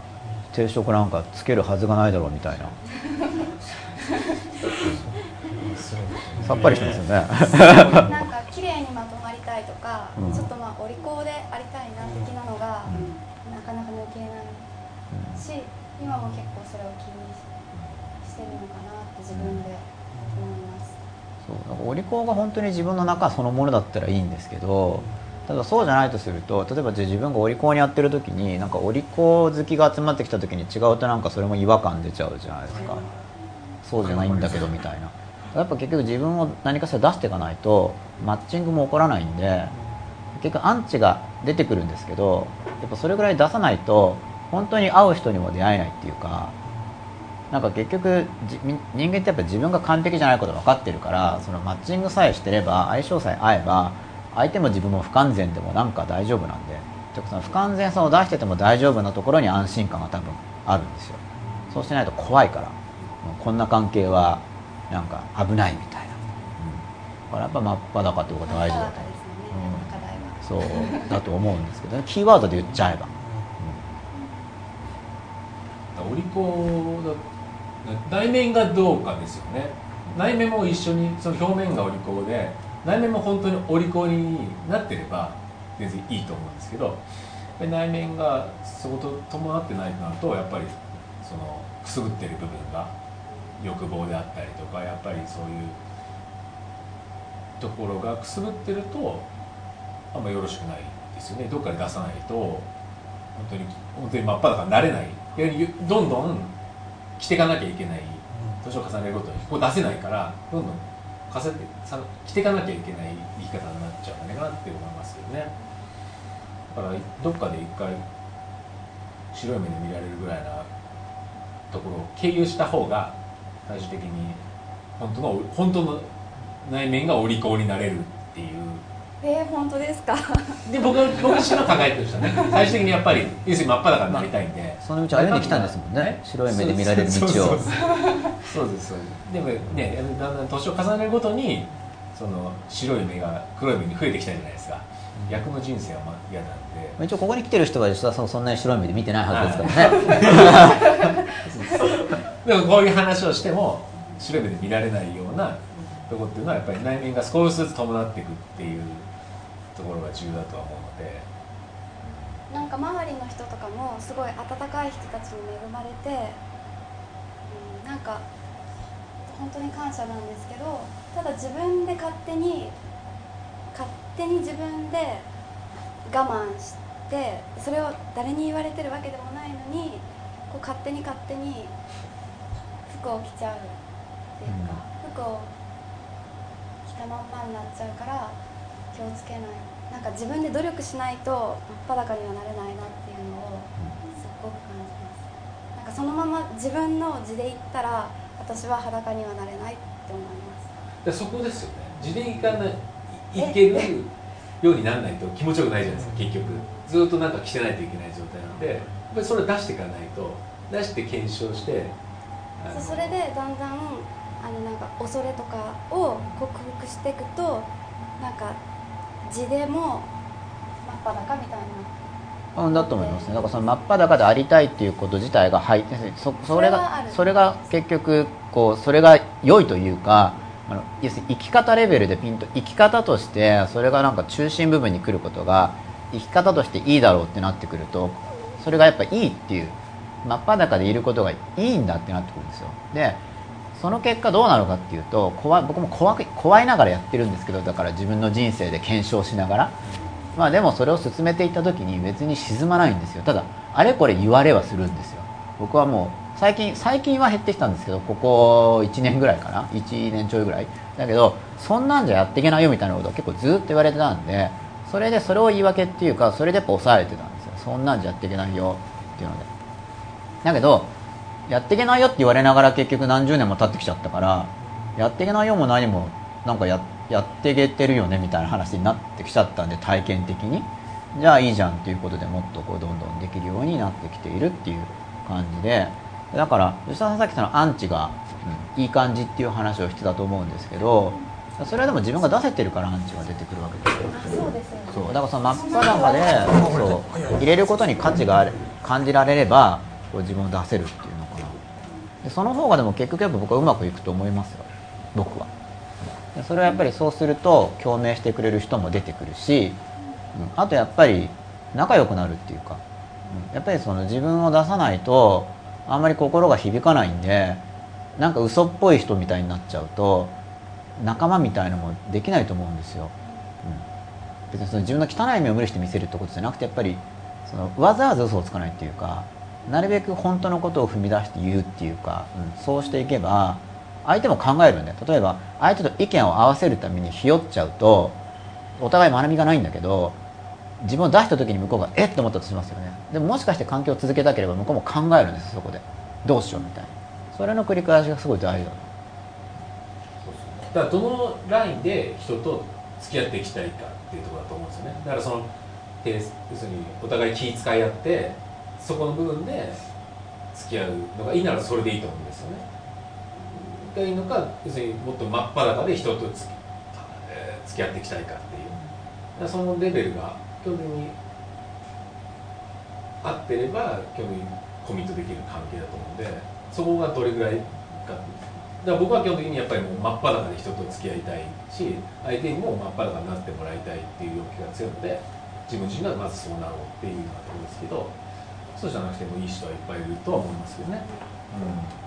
うん、お互い気遣い合ってちゃんとルール守った関係間がで、えー、付き合っていきましょうっていうのもあるでしょうしね。それが十分に習慣化されてれば、うん、そんなに不快じゃないと思うんですよ、うん、自覚で。そうですね。そうそう習慣化が起こってれば。だからなんか真っ裸を見出して1年ぐらい経ってなんか自分がすごく親しくする人が変わって自然と。というかまあ、しょうがないなんていうか自分が真っ裸を真っ裸が進んだのか、そういうその1週間ごとのそのテーマに取り組んでたらそうなってまあ、それは変化が起こってるってことなんでそうなんですね、うん、ここはいいってことだと思いますけど僕自身もやっぱり関係性って周りと変化してるんでで自分に忠実であるっていうのは他者評価の中にはあの思いやりが減ったとかっていう評価を受けることもあ減ったって言われちゃう場合があるんですよ。自分を出していくから例えば相手に合わせてたら向こうから見たらそれがそうそうそうそう思いやりと捉えられてたのがなくなっちゃって冷たくなったとかその判断は自分勝手だとか。でもそれは向こうから見た時に自分勝手って見えるだけで新しく関係が深まっていく人たちから見たら別にそうじゃないんですよ。自分勝手じゃないんでから。でもそういうなんか悲しい別れみたいなものが生じるのも結局真っ裸じゃなかったのが原因になってるから。もともと真っ裸だったらその関係自体が生じてなかったっていうことになっちゃうんで。自分の作った原因をなんか摘み取るみたいな感じになったりして、まあ、傷つくんですけどその関なんか関係のあった人から関係がなくなるとかってやっぱ傷つくんだけどもともとでも自分を偽ってだから、そういうことになっちゃって結局我慢しないと続けられない関係だから自分を幸せにしようと思ったら、まあ、関係切るか相手が変わるかなんですけど相手に変わるのを期待するのってやっぱり難しいと思うんで。どうでしょう、じゃあちょっとツイッターを。これはどう生きればあえー、離散受かるりんたろさんですね。どう生きれば安心できるかみたいな考えを無意識に優先してどうなりたいという考えを忘れてる気がします。やっぱどうなりたいっていうのがすごい大事だと思うんですけど、まあ、どうなりたいっていうかと自分はどうであるか。だからこれが自分である。現に自分はこうなんですっていうのはやっぱ、うん、出せないとすごく苦しくなっちゃうと思うんで。でその上でやっぱりまた結局対立とかがあるとまた自分も変わるんですよね、うん、その今の自分はこうなんだけどと出してた時にもし仮にそれがうまくいかないとしますよね。周りからソース感とかを食らって。そうするとまたそういう出来事を体験することで自分が変わるんですよ。結局あり方が。で変わっていって結局なんとかなるようになると思うんですけど自分を出さないでそのシェルで外側に殻作ってやっていくと殻が変わっていくんですよね、うん、殻が変わることで社会適応しちゃうんですよ殻を変えて適応していっちゃう。で自分を出していけばぐちゃぐちゃってきてもその出してるんで出してる部分が変わるから大丈夫になっていくっていうイメージだと思うんですよね。その殻で適応しないっていう、うん、イメージなんですけどその自分を出していくっていうのは自分そのものが生き抜くために変わるはずなんで生き抜けないとしたらそのままの自分を出した時に。えー、さん受かる凛太郎さん。恋愛にはまって定職についてられるか的な勢いがある吉田さんは稀有な存在でしょうね。僕も稀有だと思いますけどでも僕もある意味稀有な面がありますけど、うん、僕自身逆に不思議なんですよ。そうじゃない人が、や僕もだから不思議な面があるんですよなんでなこれこれが疑問に思わないんだろうみたいなのがそういうのがあっちゃう。やっぱみついつい自分に引きつけて他人は自分と同じだって思っちゃうから、うん。車とか定職とか所属や持ち物なしで持てるかどうかを気にしてどうすればうまくいくか安心かという人に考える人でしょうね。まあ僕もです。でも吉田さんの説だとこの車とか定職で持ててるのは持ててると違うって意味ですよね。そうですね。車が持ててるだけです。車が持ててるんですよね、はい。車に乗りたいんでしょっていう話ですよね、それを狙ってるんじゃないですかね吉田さんは。そうです。俺をって話ね。かに真っ裸状態で持てるかどうかが重要ですよね。別に例えば1円も持ってないし収入もないけど、はい。俺なんだ。はい。吉田がここにいるよっていうことでそれは間違いなく、そこを好きになってもらわないといけないわけですよね、そそれだけがもう間違いないじゃないですか、うん。自分の魅力っていう。自分しかいないわけですよね。ね。その状態がすごい重要ですよね、あの使い車とかお金とかっていうのはそっちを好きなだけじゃないかな、はい、それを検証しましたけどね、あそれうまくいくのか。な、はい、やっぱりそういうのが好きな人が寄ってきますよね。やっぱ車が好きなだけはい、だな、はい、絶対そうです。ドライバー状お態金を売りにしたらお金が好きな子が寄ってきますよもう検証済み。もう吉田の中で結論が出ました、はい。実験済みですから、はい、やっぱり人間好きが好きな人が寄って欲しかったらやっぱり自分の人間力を上げるしかないっていうことですよね。うんそうですね、そこで勝負するしかないですよね、はいまたそれが実際にあり得るっていう体験が例えばうん。自分が何かを好きになる時にも、うん。その高収入だから好きになるだけじゃなくて、なんかこの人いいよねっていう体験がやっぱみんなあると思うんですけどそうですね。いつもなんか仕事とか収入とかうん。でしか人を判断してない人も多分、うん。逆にそれもまた軽度軽度だと思うんでね。そこしか見ないっていう人は、うん。その自分の体験を逆算すれば向こうから見ても、うん。そうなりうるってうん。見えると思うんですけど、まあお互いその価値観だったらいいんでしょうけどね。まあ、だからぴったりはまれば、まあ、例えば向こうは車好きでとか、うんじゃあ、まあ、じゃあ男性が車持ってるとしたら、女の子は車が好きでですね。男性は男性で女性の持ってるまた別の属性を好きになっていて、そうですね。うん。属性と絡んでる同士でマッチングできマッてるチングしてだっていいと思いますけどね。安定してれば、はまあ、成立しますからいね。そうですね。でも吉田さん望んでなかったってことですよね。はい。どう、えーと待って理想受かるりんたろうさんです。どう生きれば安心できるかからどうなりたいかどう生きたいのシフトですね。案外食っていうほどどうなりたいではなくあこれ放映できてないですか？あ絵が落ちてるだけですね、どう生きれば安心かを重視して生きているかブレーキかけているか今日の放送で気づかされました、うん、まあこの場合もだから結局自分自身を出していかないと僕は安心もできないと思うんでそうしないとなんかあじゃあ自分っていうのを出していったら今の例えば仮に安心できるような状況を築いていたとしても自分を出していったらこの安定は崩れてしまうんじゃないかっていう不安が結局僕は残ると思うから自分を出していった上であそれでも大丈夫なんだなっていう居場所にたどり着くまでその人生を自らの人生で検証していかないと結局安心できない気がします僕としては。あとどうなりたいかっていうのは、うん。それはなんか美意識とかそういう無意識。美美意識あ美意識は関わってくると思うただ美意識が普通はあると思うんですよ個人個人、なんかあの私真っ裸になりたいって思ったのは、そのさ真っ裸について真っ裸はいいですよって言いながら、うん。そこまで真っ裸のことをたくさんたくさんあどれも関わってるけど、具体的にあんまりそこまで喋ってないですよね、あぐズバリ何ですかって話ってことですよ、はいうん。喋ってないですね。それだけど、なんかこんなにハマってるのはその自分の中での美意識とこう重なる部分があって、私は今まで真っ裸っていう言葉を使ってなかったんですけど、うん。なんか重なる部分があるっていうふうに思って、だからといって自分が真っ裸なわけじゃないから、そのなりたいっていうふうに思うけれどそれはなんかその経験があるわけじゃなくて、まあ、意識。っていううん。でも裸に僕は近づいていくっていう意味でもちろん言ってるんですけど、はい。じゃあ近づくっていうのはどういう感覚なのかっていうのを、まあ、あの手この手で結局なんか言葉で定義しちゃっても、まあ、分からないんで分かったつもりになるだけで、うん、だから実際人生の営みとしてどう真っ裸に近づいていくっていうものを、まあ、感覚的っていうか感覚的に伝えたいっていう番組なんですよ。ね。もちろん言葉で言えば結局その自分が自分、まあ、簡単に言ったら嘘をつかないところだからすごい分かりやすい例で嘘をつかないにもいろんなレベルがありますけど嘘をつかないを一歩進めて本当に思ってることを言うっていう方が、まあ、嘘っていうのは真っ裸からすごく遠いですよね。で嘘をつかない方が真っ裸に近い。でさらに進めて自分の思ってることを言う。で僕は自分でスローガンで作ってたのが、まあ、さっきの1%とかもスローガンなんですけど僕はだから言いたいことを言ってやりたいことをやるっていうのをすごい意識してた時期があるんですよ。僕は言いたいことを言ってやりたいことをやるんだって言って。でそれでダメなら死ぬとかって思ってて。まあ、でもでもだけどそれ例えば対立したりしてやっぱ死にそうになると苦しくなるんですよ。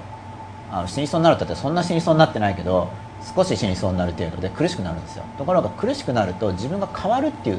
人間はきちんと言いたいこと言ってやりたいことやるって言った時に別に自分を曲げてるわけじゃなくて変わるんですよねちょっと。だから変わるからまあなんとかなるかなと。でそれでダメだとしたら本当に不適,、まあ、不適応的なことを言われてたこともあるんだけど本当に不適応だったらしょうがないじゃんっていうふうに思ってまあそれも自分はそういう存在なんだからしょうがないからって諦めるまあ本当に苦しくなったら考え変わるかもしれないけどとりあえず諦めることにしてもう言いたいことを言ってやりたいことをやるんだっていうのをチャレンジしてるんですよ。で言いたいことを言ってやりたいことをやるっていうやつをキーワードで抜き出したのは真っ裸で、日々の実践としては言いたいことを言ってやりたいことをやるんですよ。だから言いたいこと言ってだから喧嘩になるような時もあるんですけど。やりたい言いたいことっていうのは、なんとなく自分の生活レベルで、あこういうこと言いたいとかこういうことを感じてるけど言えないなとか分かるんですけど、やりたいことっていうとなんかその自分が嘘自分やり自分がこうやりたいと思ってるけどそれが自分で思い込ませている嘘かもしれない。あそれやると分かる。あそうだ。からやってみるとなんか意外と良くないとかなんかこれやっぱりいいとかってやっぱ分かる。やれば。あの自分で体験するから。だからとりあえずややってみれば分かるんでやってみるとその味が分かりますよね。良かったか悪かったかっていう、うん、でやりたいことをやるんだけどさっきも言いましたけどハマってないとやりたいことってないんですよそもそも。通常はだからハマってる時はやりたいことが生じているんでもうそういう時やりたいことをやると。貴重だから。やりたいことがあること自体が貴重だから。で普段はやりたくないことをやらない。でこれ多分番組のどっかで言ってると思うんですけどやりたいことやらない時になんか説得されたり理由を聞かれたりする時があるんですけどなんかもう自分にとっては最優先なのはあのだってやりたくないんだもんっていう理由。その優先順位が高いっていうことが大事だなっていうのは僕の僕が持ってる結論なんです。今までの現状の結論っていうのは。いろいろ検討したんですよね。そんなの単なるわがままなんじゃないかと。だってやりたくないんだもんとかってそんなの根拠になるのかっていうのを考えたんですけどなりたいようになるっていうのを考えていったらだってやりたくないんだもんっていうのは相当根拠が強いなと思って。だってやりたくないなんでやりやらないの？やりたくないから。っていうのがだからそれをだからそれを認めない人とは付き合いたくないなっていう意味なんですけど。やりたくないという理由を理由として認めない人っていうのは結局こっちを尊重してないって意味だからそれはやりたくないとか関係ないでしょって人は向こうにとったらこっちは道具なんですよ。こっちがやりたくないって言ってるのにそれを理由に採用しないわけだから。だからまあそしたらそういう人とは離れていかなくちゃいけないと思ったんでやりたくないことはやらないっていうことをやって言いたいことを言うっていうのをやってれば勝手に流されていくだろうなっていうのを考えてまあ、未だに実行中なんですけど。それもだけど完全には実行できてないんですよ。ついついやりたくないことをちょっとやったりする時がある。そこには、えっと、たあの例えば妥協とかっていうことも、うん、まあ、時にはあるいや時にはも全然あります、はい、全然あるんだけどやっぱりあるからこそそういうスローガンを持ってることで、持ってないよりは妥協が減る。ああそうなんですね。例えば実験中なんで本当にそれでうまくいくかって分かんないんだけど、はい、もう自分の人生で実験するしかないから実験中ですよね。だってそれでうまくいかないとかだって意見が対立したら言われますからね、はい、そんなんじゃみたいな。うまくいくはずないだろうみたいなそれ向こうだからそれあなたの人生で実験してくださいって僕の考えで。僕は僕の人生だから僕の考えでやりたいんですよ。てかやらないとやっぱりこうなんか納得いかないと思うんで、はい、例えばそれでうまくいかなかった時に考えたら相手が責任取るかって絶対取らないですよね、はい、あの時ああいうふうに言ったからってやったらこうなっちゃったんですけどって言ったって絶対責任取らないと思ったから。ということはなんか無責任に人の人生に意見を言える感性の人なんだなっていうことになったんですよどう考えても責任取れないのにだから僕だから責任取らないでしょさっき言ったんですよ。取れないから責任。だからそれはあくまで責任取れないっていう立場でしか意見できないんで他の人の人生っていうのは。だけどなんかと責任が取れるんじゃないかぐらいの勢いでアドバイスしてくる人がいるからでも取らないからどう考えても。うん。まだ親とかだったら世話してくれるとかあるかもしれないけど責任取らないわけだから取らないくせに言える感性の人なんでで僕はそういう感性の人は感性が鈍いと思うから、まあ、あまり身近にいなくてもいいかなとかっていう考えになってたんですよ。ただその前段階に博愛主義的な思想があったんで博愛主義的な考えとは反するなと。ででも博愛主義がいいっていうのは入ってるわけですね。だけど僕自身が博愛主義的な存在じゃないっていうことになったんでそういう自分の感じ方とかを観察した結果僕はそん現状の存在としては博愛主義的なものではなく好き嫌いを持っている存在であってじゃあその好き嫌いを持っている存在がこの社会の中で幸せに生きられるかなとかっていうのを考えてその方針を考えたんですよ前。それも選んでいった方が幸せになるなっていう結論。なんで同じ意見の人と固まった方がいいなって僕は思ったんですけど。ただその同じ意見がみんなで間違ってて沈没するってリスクをみんなが言ってると思うんですよ。でもそんな例はほとんどないんで実際には。固まってないしあの同じ意見で固まれるってかなり強さがいるんでそんな簡単に達成できることじゃないからやる前から不安になってるんですよ。多分。で僕もその固まるって言っても本当に強固なつながりを作るとかっていうイメージをしてるわけじゃなくてやっぱ自分の人生は自分の好きなものがたくさんあったら自分はハッピーだよねとかそういう素朴な感じを本当にやろうとしてるということなんです。でもそれは自分の望みだから僕はそのために労力をかけるんです。自分の望み自分の作りたい人生を作る作るためには自分は労力をかけるっていう考え。なんですけどだから妥協してるんですよ日々。だから妥協してるのがなるべく自覚できる方がいいと思ってるんで。妥協に気づけるほど妥協を減らせるチャンスがあるはずだから。だからやっぱ妥協してるんですよ。あのひよって言いたいこと言わなかったりなんか遠慮した表現をしちゃったりやりたくないのにちょっと気を使って我慢してやっちゃったり日々やってるんですよ僕は。うん。ただまあそういうことも必要ってことですよ僕は必要なんじゃなくてやしょうがない。そういう存在だからやっちゃってるけど僕は変わりたいと思う。あーじゃあ例えばそれを言っちゃったとしてその後に反省とかっていうのもまあしたりはするんですか？いやそれは反省はしますけど、はい。えーっとまあ、言っちゃうの言いたいこと言ったとしますよね、はい。僕は言いたいこと言えたっていう点ですごい高く自分を評価するんでまあそれはいいことですよ。なんかそれが世間的な失敗って言われたとしても言いたいことを言ったという点で僕は自己評価が上がる。はい僕自身は。はい。例えば自分がもう言いたいことを言うっても決めててでうん。その妥協しちゃったとするじゃないですかでも言いたいことが言えなかったってことですよね。あそうですね、うん。そういう場合は例えば反省とかっていうのは僕はします。ああるんですね。だからそれは気づけたら、はい。気づけた方がいいと思ってだから妥協したというのが自覚できるじゃあなるべくだったら妥協しない方がいいっていうのが僕は思ってます僕はそれ、うん。うん、究極か分かんないけど今の僕が感じている理想。でまだ達成できてないんで全然、はい。だから相手に親切にするとしても、はい。気を使ってっていうのがだからはひよってやってるんじゃなくて自分が親切にしたいからやるんだったらやりたいことをやってるんですよ。それは。親切にしたいからやってるから。だけどやりたくないんだけど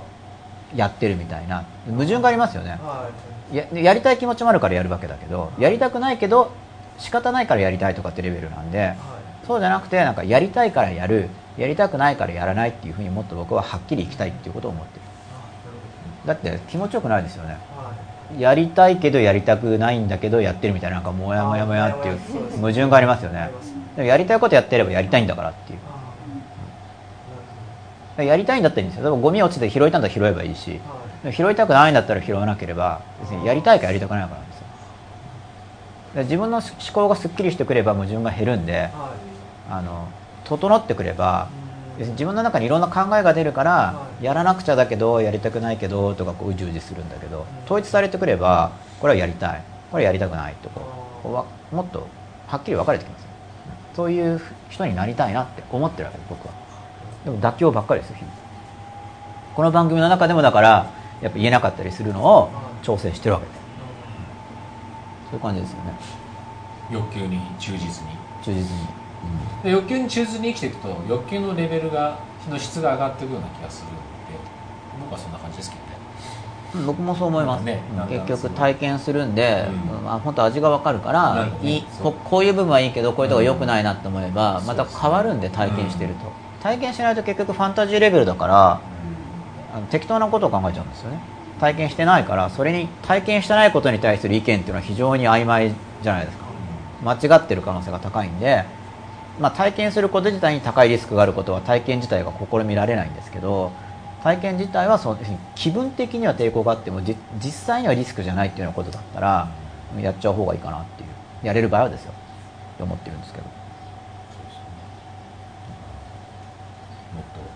と強欲に。強欲に一つのスローガンとしては、は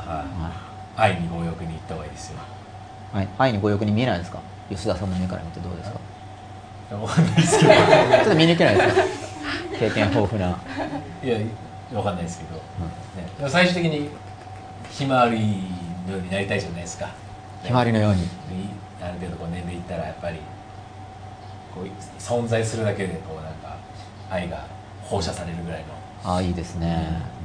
そういうおおじいちゃんになりたいじゃないですか。うんはい。そのスタートはやっぱりもう女好きですよそこからスタートしたらいいと思いますよね。結構入り口としてはおすすめのルートなわけですね。僕の中でのうん。まだ途中ですけどね。はい。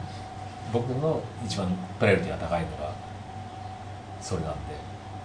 そのルートを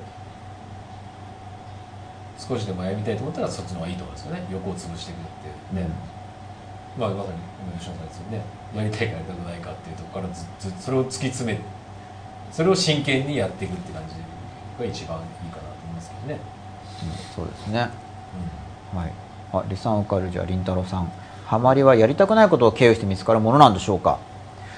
うんまあ見つかるっていうかハマりっていうのはハマっちゃうもんだと思うんでたまたまハマっちゃうかどうかだから、まあ、ただ経験してないとハマるチャンスもないからいろいろやってるうちにハマると思うんでまあなんかいろいろやってたらいいと思うんですけどうん体験するっていうのを僕は重視してるんですけど体験いろいろ体験しようとするであれこれ言う人がいるんだけどそれはなんかあれこれ言われることを体験するって感じですね。で僕はなんかあれこれ言われてきた量がそこそこあるんでなんか全然僕のことを知りもしないのにあれこれよく言えるもんだなっていう考えがだんだん育ってきたんですけどなんかそんな、まあ、とりあえず言うんだなみたいな感じで。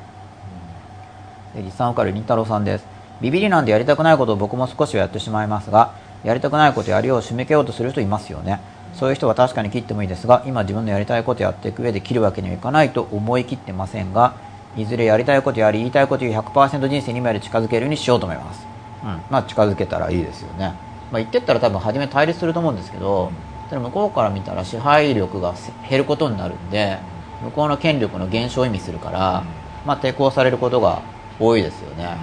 向こうから見たら便利さが減るんで、まあ、だから自分の人生の幸せを優先するかどうかっていうことになると思うんですけどお茶子さんです。私も究極楽しいか楽しくないのかで生きてます。ということで楽しいか楽しくないかでやってますね、うん、何か質問とかありますか？そろそろもう朝ですからね。すごいです5時ですよ。大茶子さんまだ起きてらっしゃる大茶子さん起きてますね2分前に、ね。今日朝までコースですよ。第50夜っていうことで。はすごい14人の方も付き合ってくださってくれてますからね。い7時間。記念って感じですねやっぱり。素晴らしいじゃないですか。すごいですよ。だいぶ明るくなってきたうん。何かありますか？いやなんだろう。今日あくまでトーク番組なんですけどなんだろうなんかよこれ言って大丈夫かな。生放送だから。いいっすかね。なんか今日の気分はあの代々木正監督の作品に出演した気分なんですよいや僕わ全からわからないな。あでもさらけ出したんですよ要するに、石田さんわかります？代々木代々木正さん。わかりますよねわかるとわかるわかるんです。あ人名分かりました今、うん。本読んだことがあります、はい。うん、どういう内容かはやめておきましょう。生放送さんで、はい。です。あの人も結構そのに人の内面えぐるっていうんですかね、うん。さらけ出すっていうたけてる人なんで、ね、ただ方向性違いますよね、なんか私今日だからその気分なんですよなりましたね、はっきり言ってじゃあまあそれは要するに裸に近づいたってことを言ってるわけですよね。意味は同じです。じゃあ番組のテーマ的にはテーマに沿った進展があったはといいと思います。女性の方ごめんなさいね。でもそういうことです。はい。ありがとうございます本当に。えっと、僕はそんなまああの女性と付き合うってことに僕もちょっと抵抗じゃないんですけど、うん。まあ欲してたんだけどっていうかまあ高校は3年間寮ではいでまあ女性と付き合う機会がなくて、うん。まあ部活に集中しててそもそもなんか付き合う付き合ってくださいって言ったではいって言っってもらったその次の関係が変わるってことに違和感を感じてたんですよ。付き合ってくださいいいですって言った瞬間にもうこの関係が変わってしまうのかみたいな、そういうものに違和感があって、うん。それのせいでちょっと僕の恋愛観がちょっと崩れたというかなんですけどでそれで今までちょっとそういう避けてたっていう面があったんですけど、まあ今日というかで今までちょっとあの、まあ、そういう関係の、まあ、人間関係のメルマガを購読してて、まあ、変えよう変えようと思ってたんですけど、まあ、今日、まあ、吉田さんのまあ熱い意見を聞いて、まあ、より強固に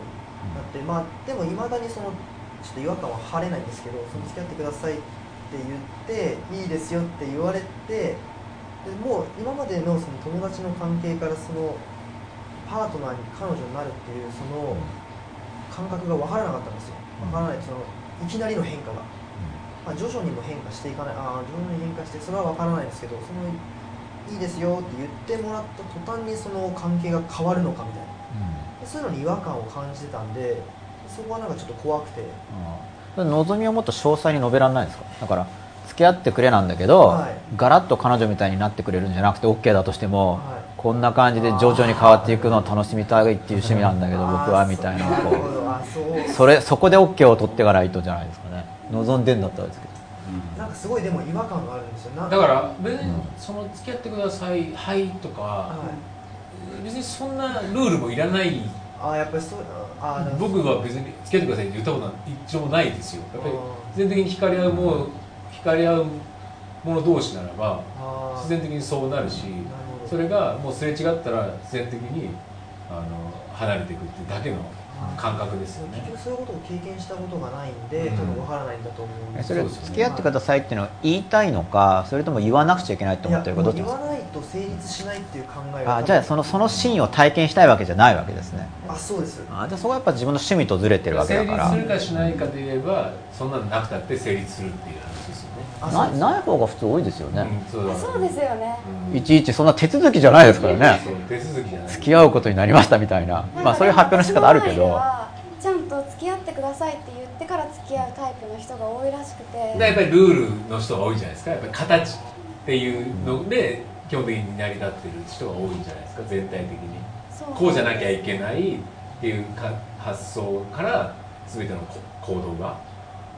起きてるっていう方が多いのかもしれないなって気がしますよね。もっとだから本能的な感覚的なものを優先してそこ熱くな熱くなってください そこのところは語り面白くない熱がなんかそういう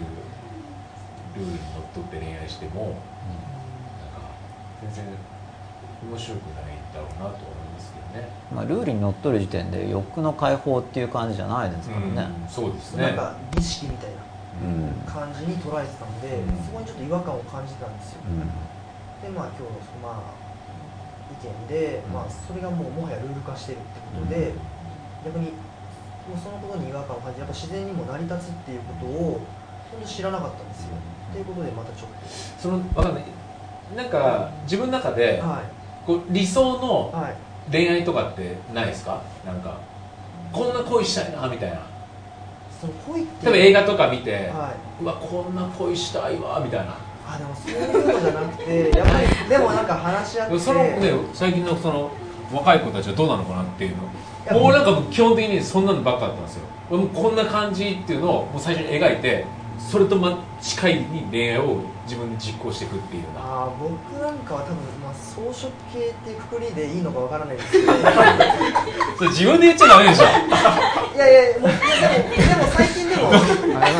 そういうそれもそういう感じがするんですよね。自分の感覚じゃなくて情報から先にそうそうそう。スタートしてる思考なのよ。そうそうですななんだよ装飾系って話でしょ。はい。えそれどういう意味で言ってるんですか？自分は装飾系かもっていうのは。だから結局その装飾系という概念を知るじゃないですか、うんその装飾系っていうのがその概念を知ることによって自分はこれに当てはまってるんじゃないかっていう。えどどんな概念ですか？装飾系って。そのなんていうんですかね？そのまあ恋に恋をしないというか興味が湧かないみたいな。まあ自分はあでも興味あるわけだですよね。はいでも最近湧いてきて今までなんか押さえつけてたっていうはい。感じだと思うんですけど、でももう名目上はほとんどまあ興味がないっていう感じだったんですけどでそれでまあなんかそのくくりでそれを自分にもう埋め込んじゃって。興味はあるけどないことにしてるって感じ、うんでも最近本当に興味が出たのは本当に最近で今まではもうないないって言い聞かせてたんで例えば高校3年間は本当になかったんですよ。あじゃあ抑えてるって感じじゃなくてないなっていう感じ？最初は抑えてたのかもわかんないです。例えばなんか野球が恋人とかいう感じだったんですよ。でそれがまあだんだん最初に違和感がなくなってで今また違和感が出てきてその考えに。でまあこれがだんだん今は出てきたって状況でただそれまではまあ装飾系っていうくくりに自分をこう当てはめてたあでも自分が変わったのかもしれないですしね、うん、でも本当にここ23か月ですね、でもなんかその装飾系とかもだから言い訳であまあそうです使われちゃうの？はい。俺は装飾系ですからみたいな。ああそうです。とかだからさっきの俺は親孝行だからとか、うん。全部基本的にゆなんか許されてしまう言い訳が成立しちゃってるのがすごく、親孝行だったら親孝行のこと僕すると思うんで、うん。親孝行だと親に世話になるんじゃなくて世話するそうわけじゃないそうですかそうそうだから親孝行で一緒にいるのかその生活費を出してもらえるか一緒にいるのかそうなんですきちんと自分で自分を見ないと自己正当化で間違っちゃうんでやっぱそういう意味でやっぱりまああの被るところあるかもしれないやっぱ恐怖がやっぱちょっとどこかしらでそうですよね。あって、やっぱ自分の行動を抑えつけちゃってるっていうばこともある女の子を尊重してるのか、はい。自分がなんか拒否られるのが怖いっていうのと女の子を尊重してるって概念が違うんであーそこはでもちょっとやっぱねどっちなのかって見ていかないとやっぱとにかくすぐ自己正当化するから人は。そうですね、うん。本当に。っていう意味でまあ今日も考えがだから恐怖が勝つっていうのは、まあ、余裕がある状態ですよね、うんもっと必然性を作ればあーなるほど。うん、恐怖を上回る。もう行くしかないっていう状況そういう状況ですね。そういうシチュエーションに作る。っていうのがすごい重要だと思いますよね、だからその家を出るとかもそうだし本当に孤独一人になるっていうのは必然的に人に人を欲し欲しくなるのでもうそれを手に入れなきゃ生きていけないっていう状況に自分を持っていけばはそこでも真剣に考え出すどうしたらじゃあ女性を手に入れることができるんだろうっつってそこに俺装飾系だからとかいう発想はないんですよ、あうん、だからそこがもうだからもう本当に腹減ったーらう死に物狂いでね何でもいいから そうですね。走るとか。生きただやっぱり生きしてください。でも今こうやって自分でもうもう概念をで余裕があるんだよねやっぱね。植え付けちゃってるんでそこからの発想を転換してそのもう欲のままにするっていうのはまたちょっと訓練が、ああそうですいると思いますよ、はい。うんそれこそまた訓練が。はい。まあ本当はね殻かぶっちゃったからで。なんかその若い時にでもすごい恋愛とか真剣にやってたらやっぱみんな羨ましいって見えると思うんで。は羨ましいって見えますよね多分一気になみさんとかを見て。若い時からすごい恋愛とかバリバリやってたらなんか揉まれてて失敗しててもなんかいいなみたいな。僕なんか僕なんか見たらいいなと思うんですよ。あのもしそのバリバリやってるとしたら。いはい。あなんか頑張っててなんかいいなみたいな。失敗してたり苦しんでてもですよその要するに悶々として行動しないのとすごい行動して拒否られて苦しんでとかってなんか違うんであの同じ苦しみはどっちも生じてますよね。はい。行動を起こさないで悶々悶々ってのも苦しいし実際に行動を起こしてなんか拒否られたり失敗したりバカにされたりとかでも苦しいしでも苦しみのなんか意味が違うっていうかうん経験してるのはやっぱ、うん。経験が大事だと思うんでどうせ苦しむなら。は欲求がある場合ってどうせ欲求に従わなかったらどっちでも苦しいわけですよね。いそうですだからその失敗する苦しみを取るのかなんか悶々してる苦しみを取るのかだったら僕は経験した方がいいと。要するにその経験の領域っていうのがそのまあ犯罪とか明らかに相手に迷惑すぎるとかはやめた方がいいかもしれないけどそこはまあ自分のリス自分で判断してうん経験できるんだったら経験しとけば経験値が上がって財産になると思うんで。欲求出てきたらいろいろやったらいいと思うんですけどね。そうですね。それ真っ裸に近づいてると思うんですよね、例えばだから極端な話興味がある時はガンガンガンガン好きだとか言っててでもパタッとなんか興味がなくてなくなっちゃったもしょうがないって話だそのハマるっていうのは。その約束とか言っても気持ちとかっていうのはだって分からないわけだからはあの時好きって言ったじゃんって言ったって気持ち変わっちゃったらだって変わったんだもんみたいな。だからそこで大体なんかずっと好きだよとかっていうのがだから嘘になる。今ちょうどやっぱそういう気持ちが出てきたっていうことをチャンスで捉えて、まあ、これをきっかけにっていうことで捉えていこうかなとは思うんですけど、はい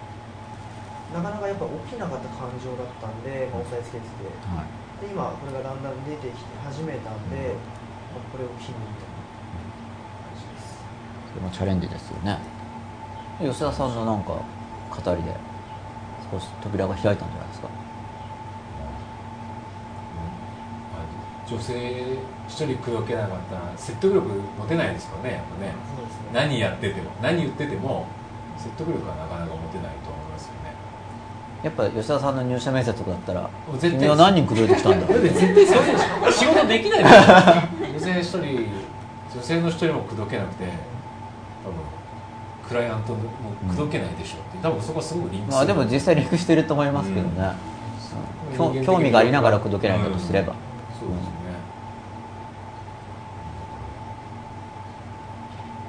必要なスキルですよさっきの何でしたっけ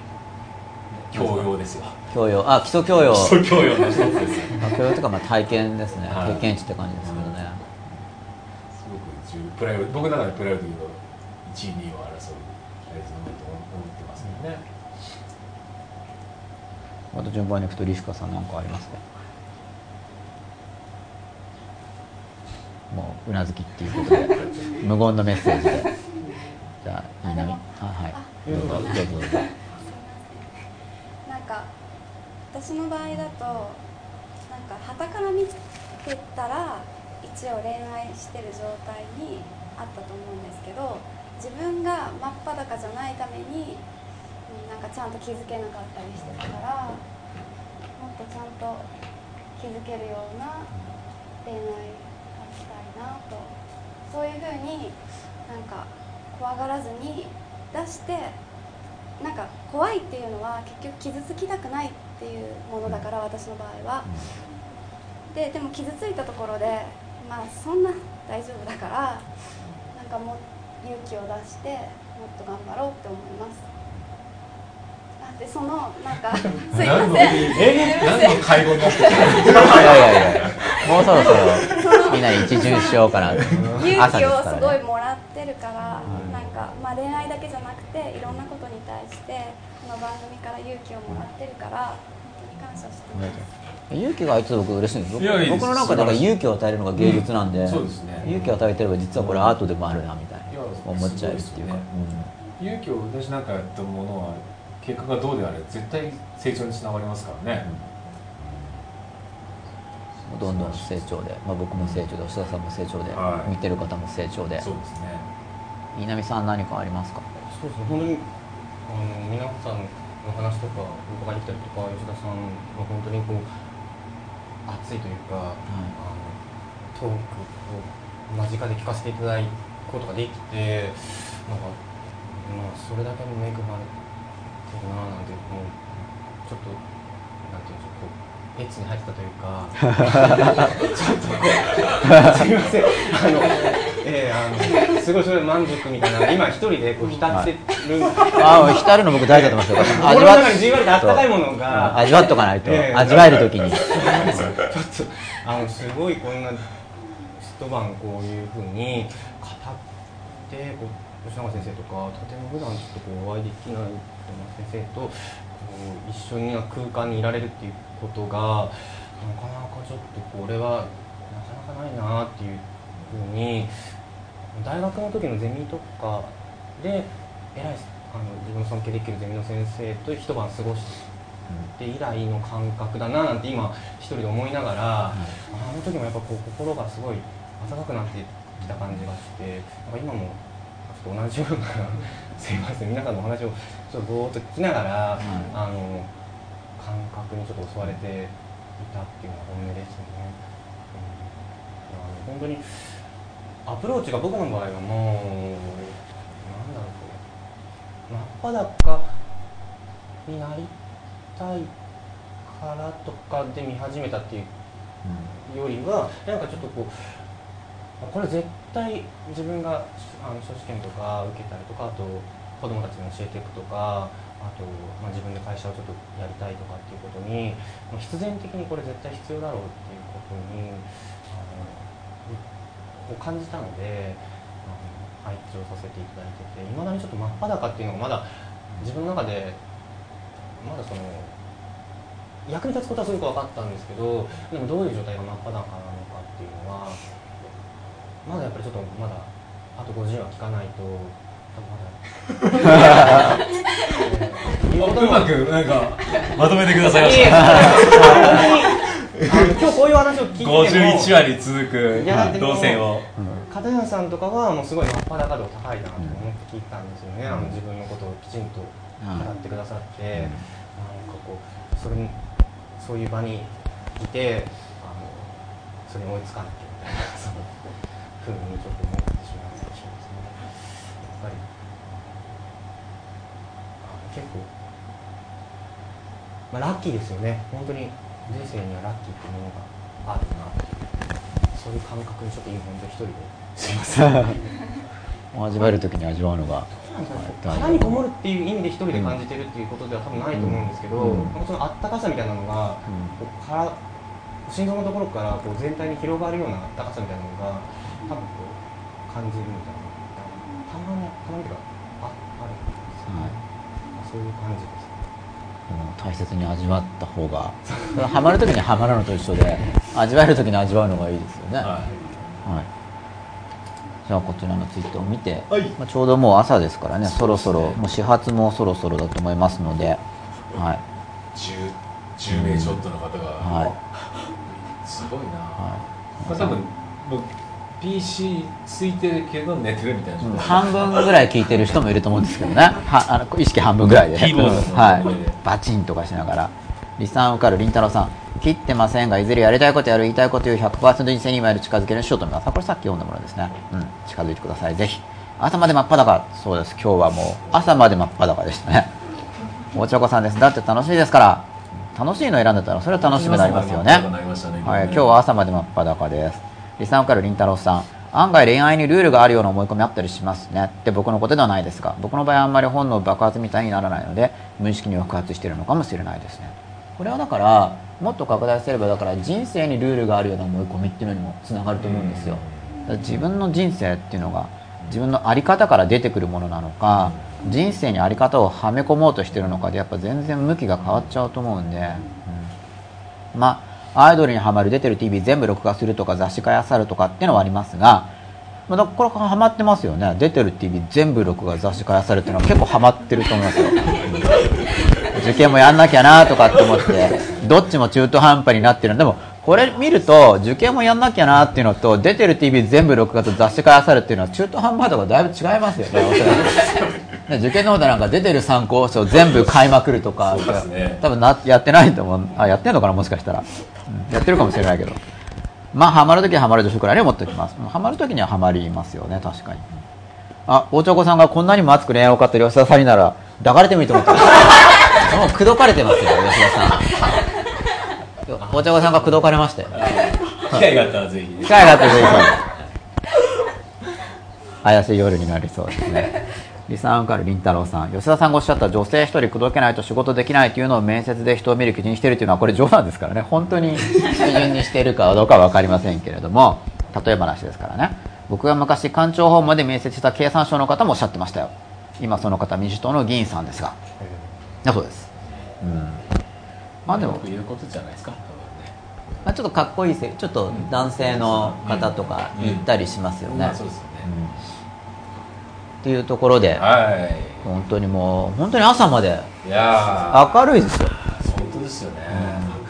もう今朝朝まで真っ裸っていう。まあちょうど今日はもう記念ですからね。行けるところまで行ってみようってことで、はい。僕も朝までやってみたんですがはい。本当に皆さんどうも朝まで。これ向こう行きます？なんとなくみんなで映るみたいなあそうしますよ。こうやって。あ最後。最後。わかりましいやそんなしてなくてもいいんですけど。実は一緒にいたんですよっていうのがついにみんなえって今明かされると思うんで、あはい、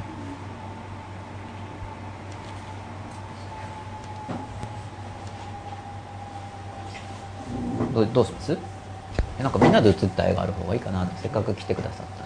そうですね。じゃあこっち来てもらったが最後あっち行って結局またこっち来てもらえてあそうなんですか？あそうかそうか。これがこれがなんかオペレーティングできないから、じゃあちょっと僕こっち詰めたりして。まあなんとなく終わりっていう感じだと思うんで、でも本当よく無事50回よく来ましたよね。そうですね。これ続かなくても何の不思議もない番組ですからね、別 に何も制約もないわけですから。そうですね。よく続いたと思います、はい。でも吉田さんのおかげとあとギカビデオンさんのおかげとはい見てくださる皆様のおかげですのでね本当に見てくださる方がいること自体奇跡みたいなことだと思いますけどこれはすごいですねすごかったと思います。はい。ということで第50夜、はいここまでにしたいと思います。はいどうも皆さん朝までどうもありがとうございました。ましたおやすみなさいか。また来週行ってらっしゃいかわかんないですけど。はい。行ってらっしゃい。行ってらっしゃい。また来週。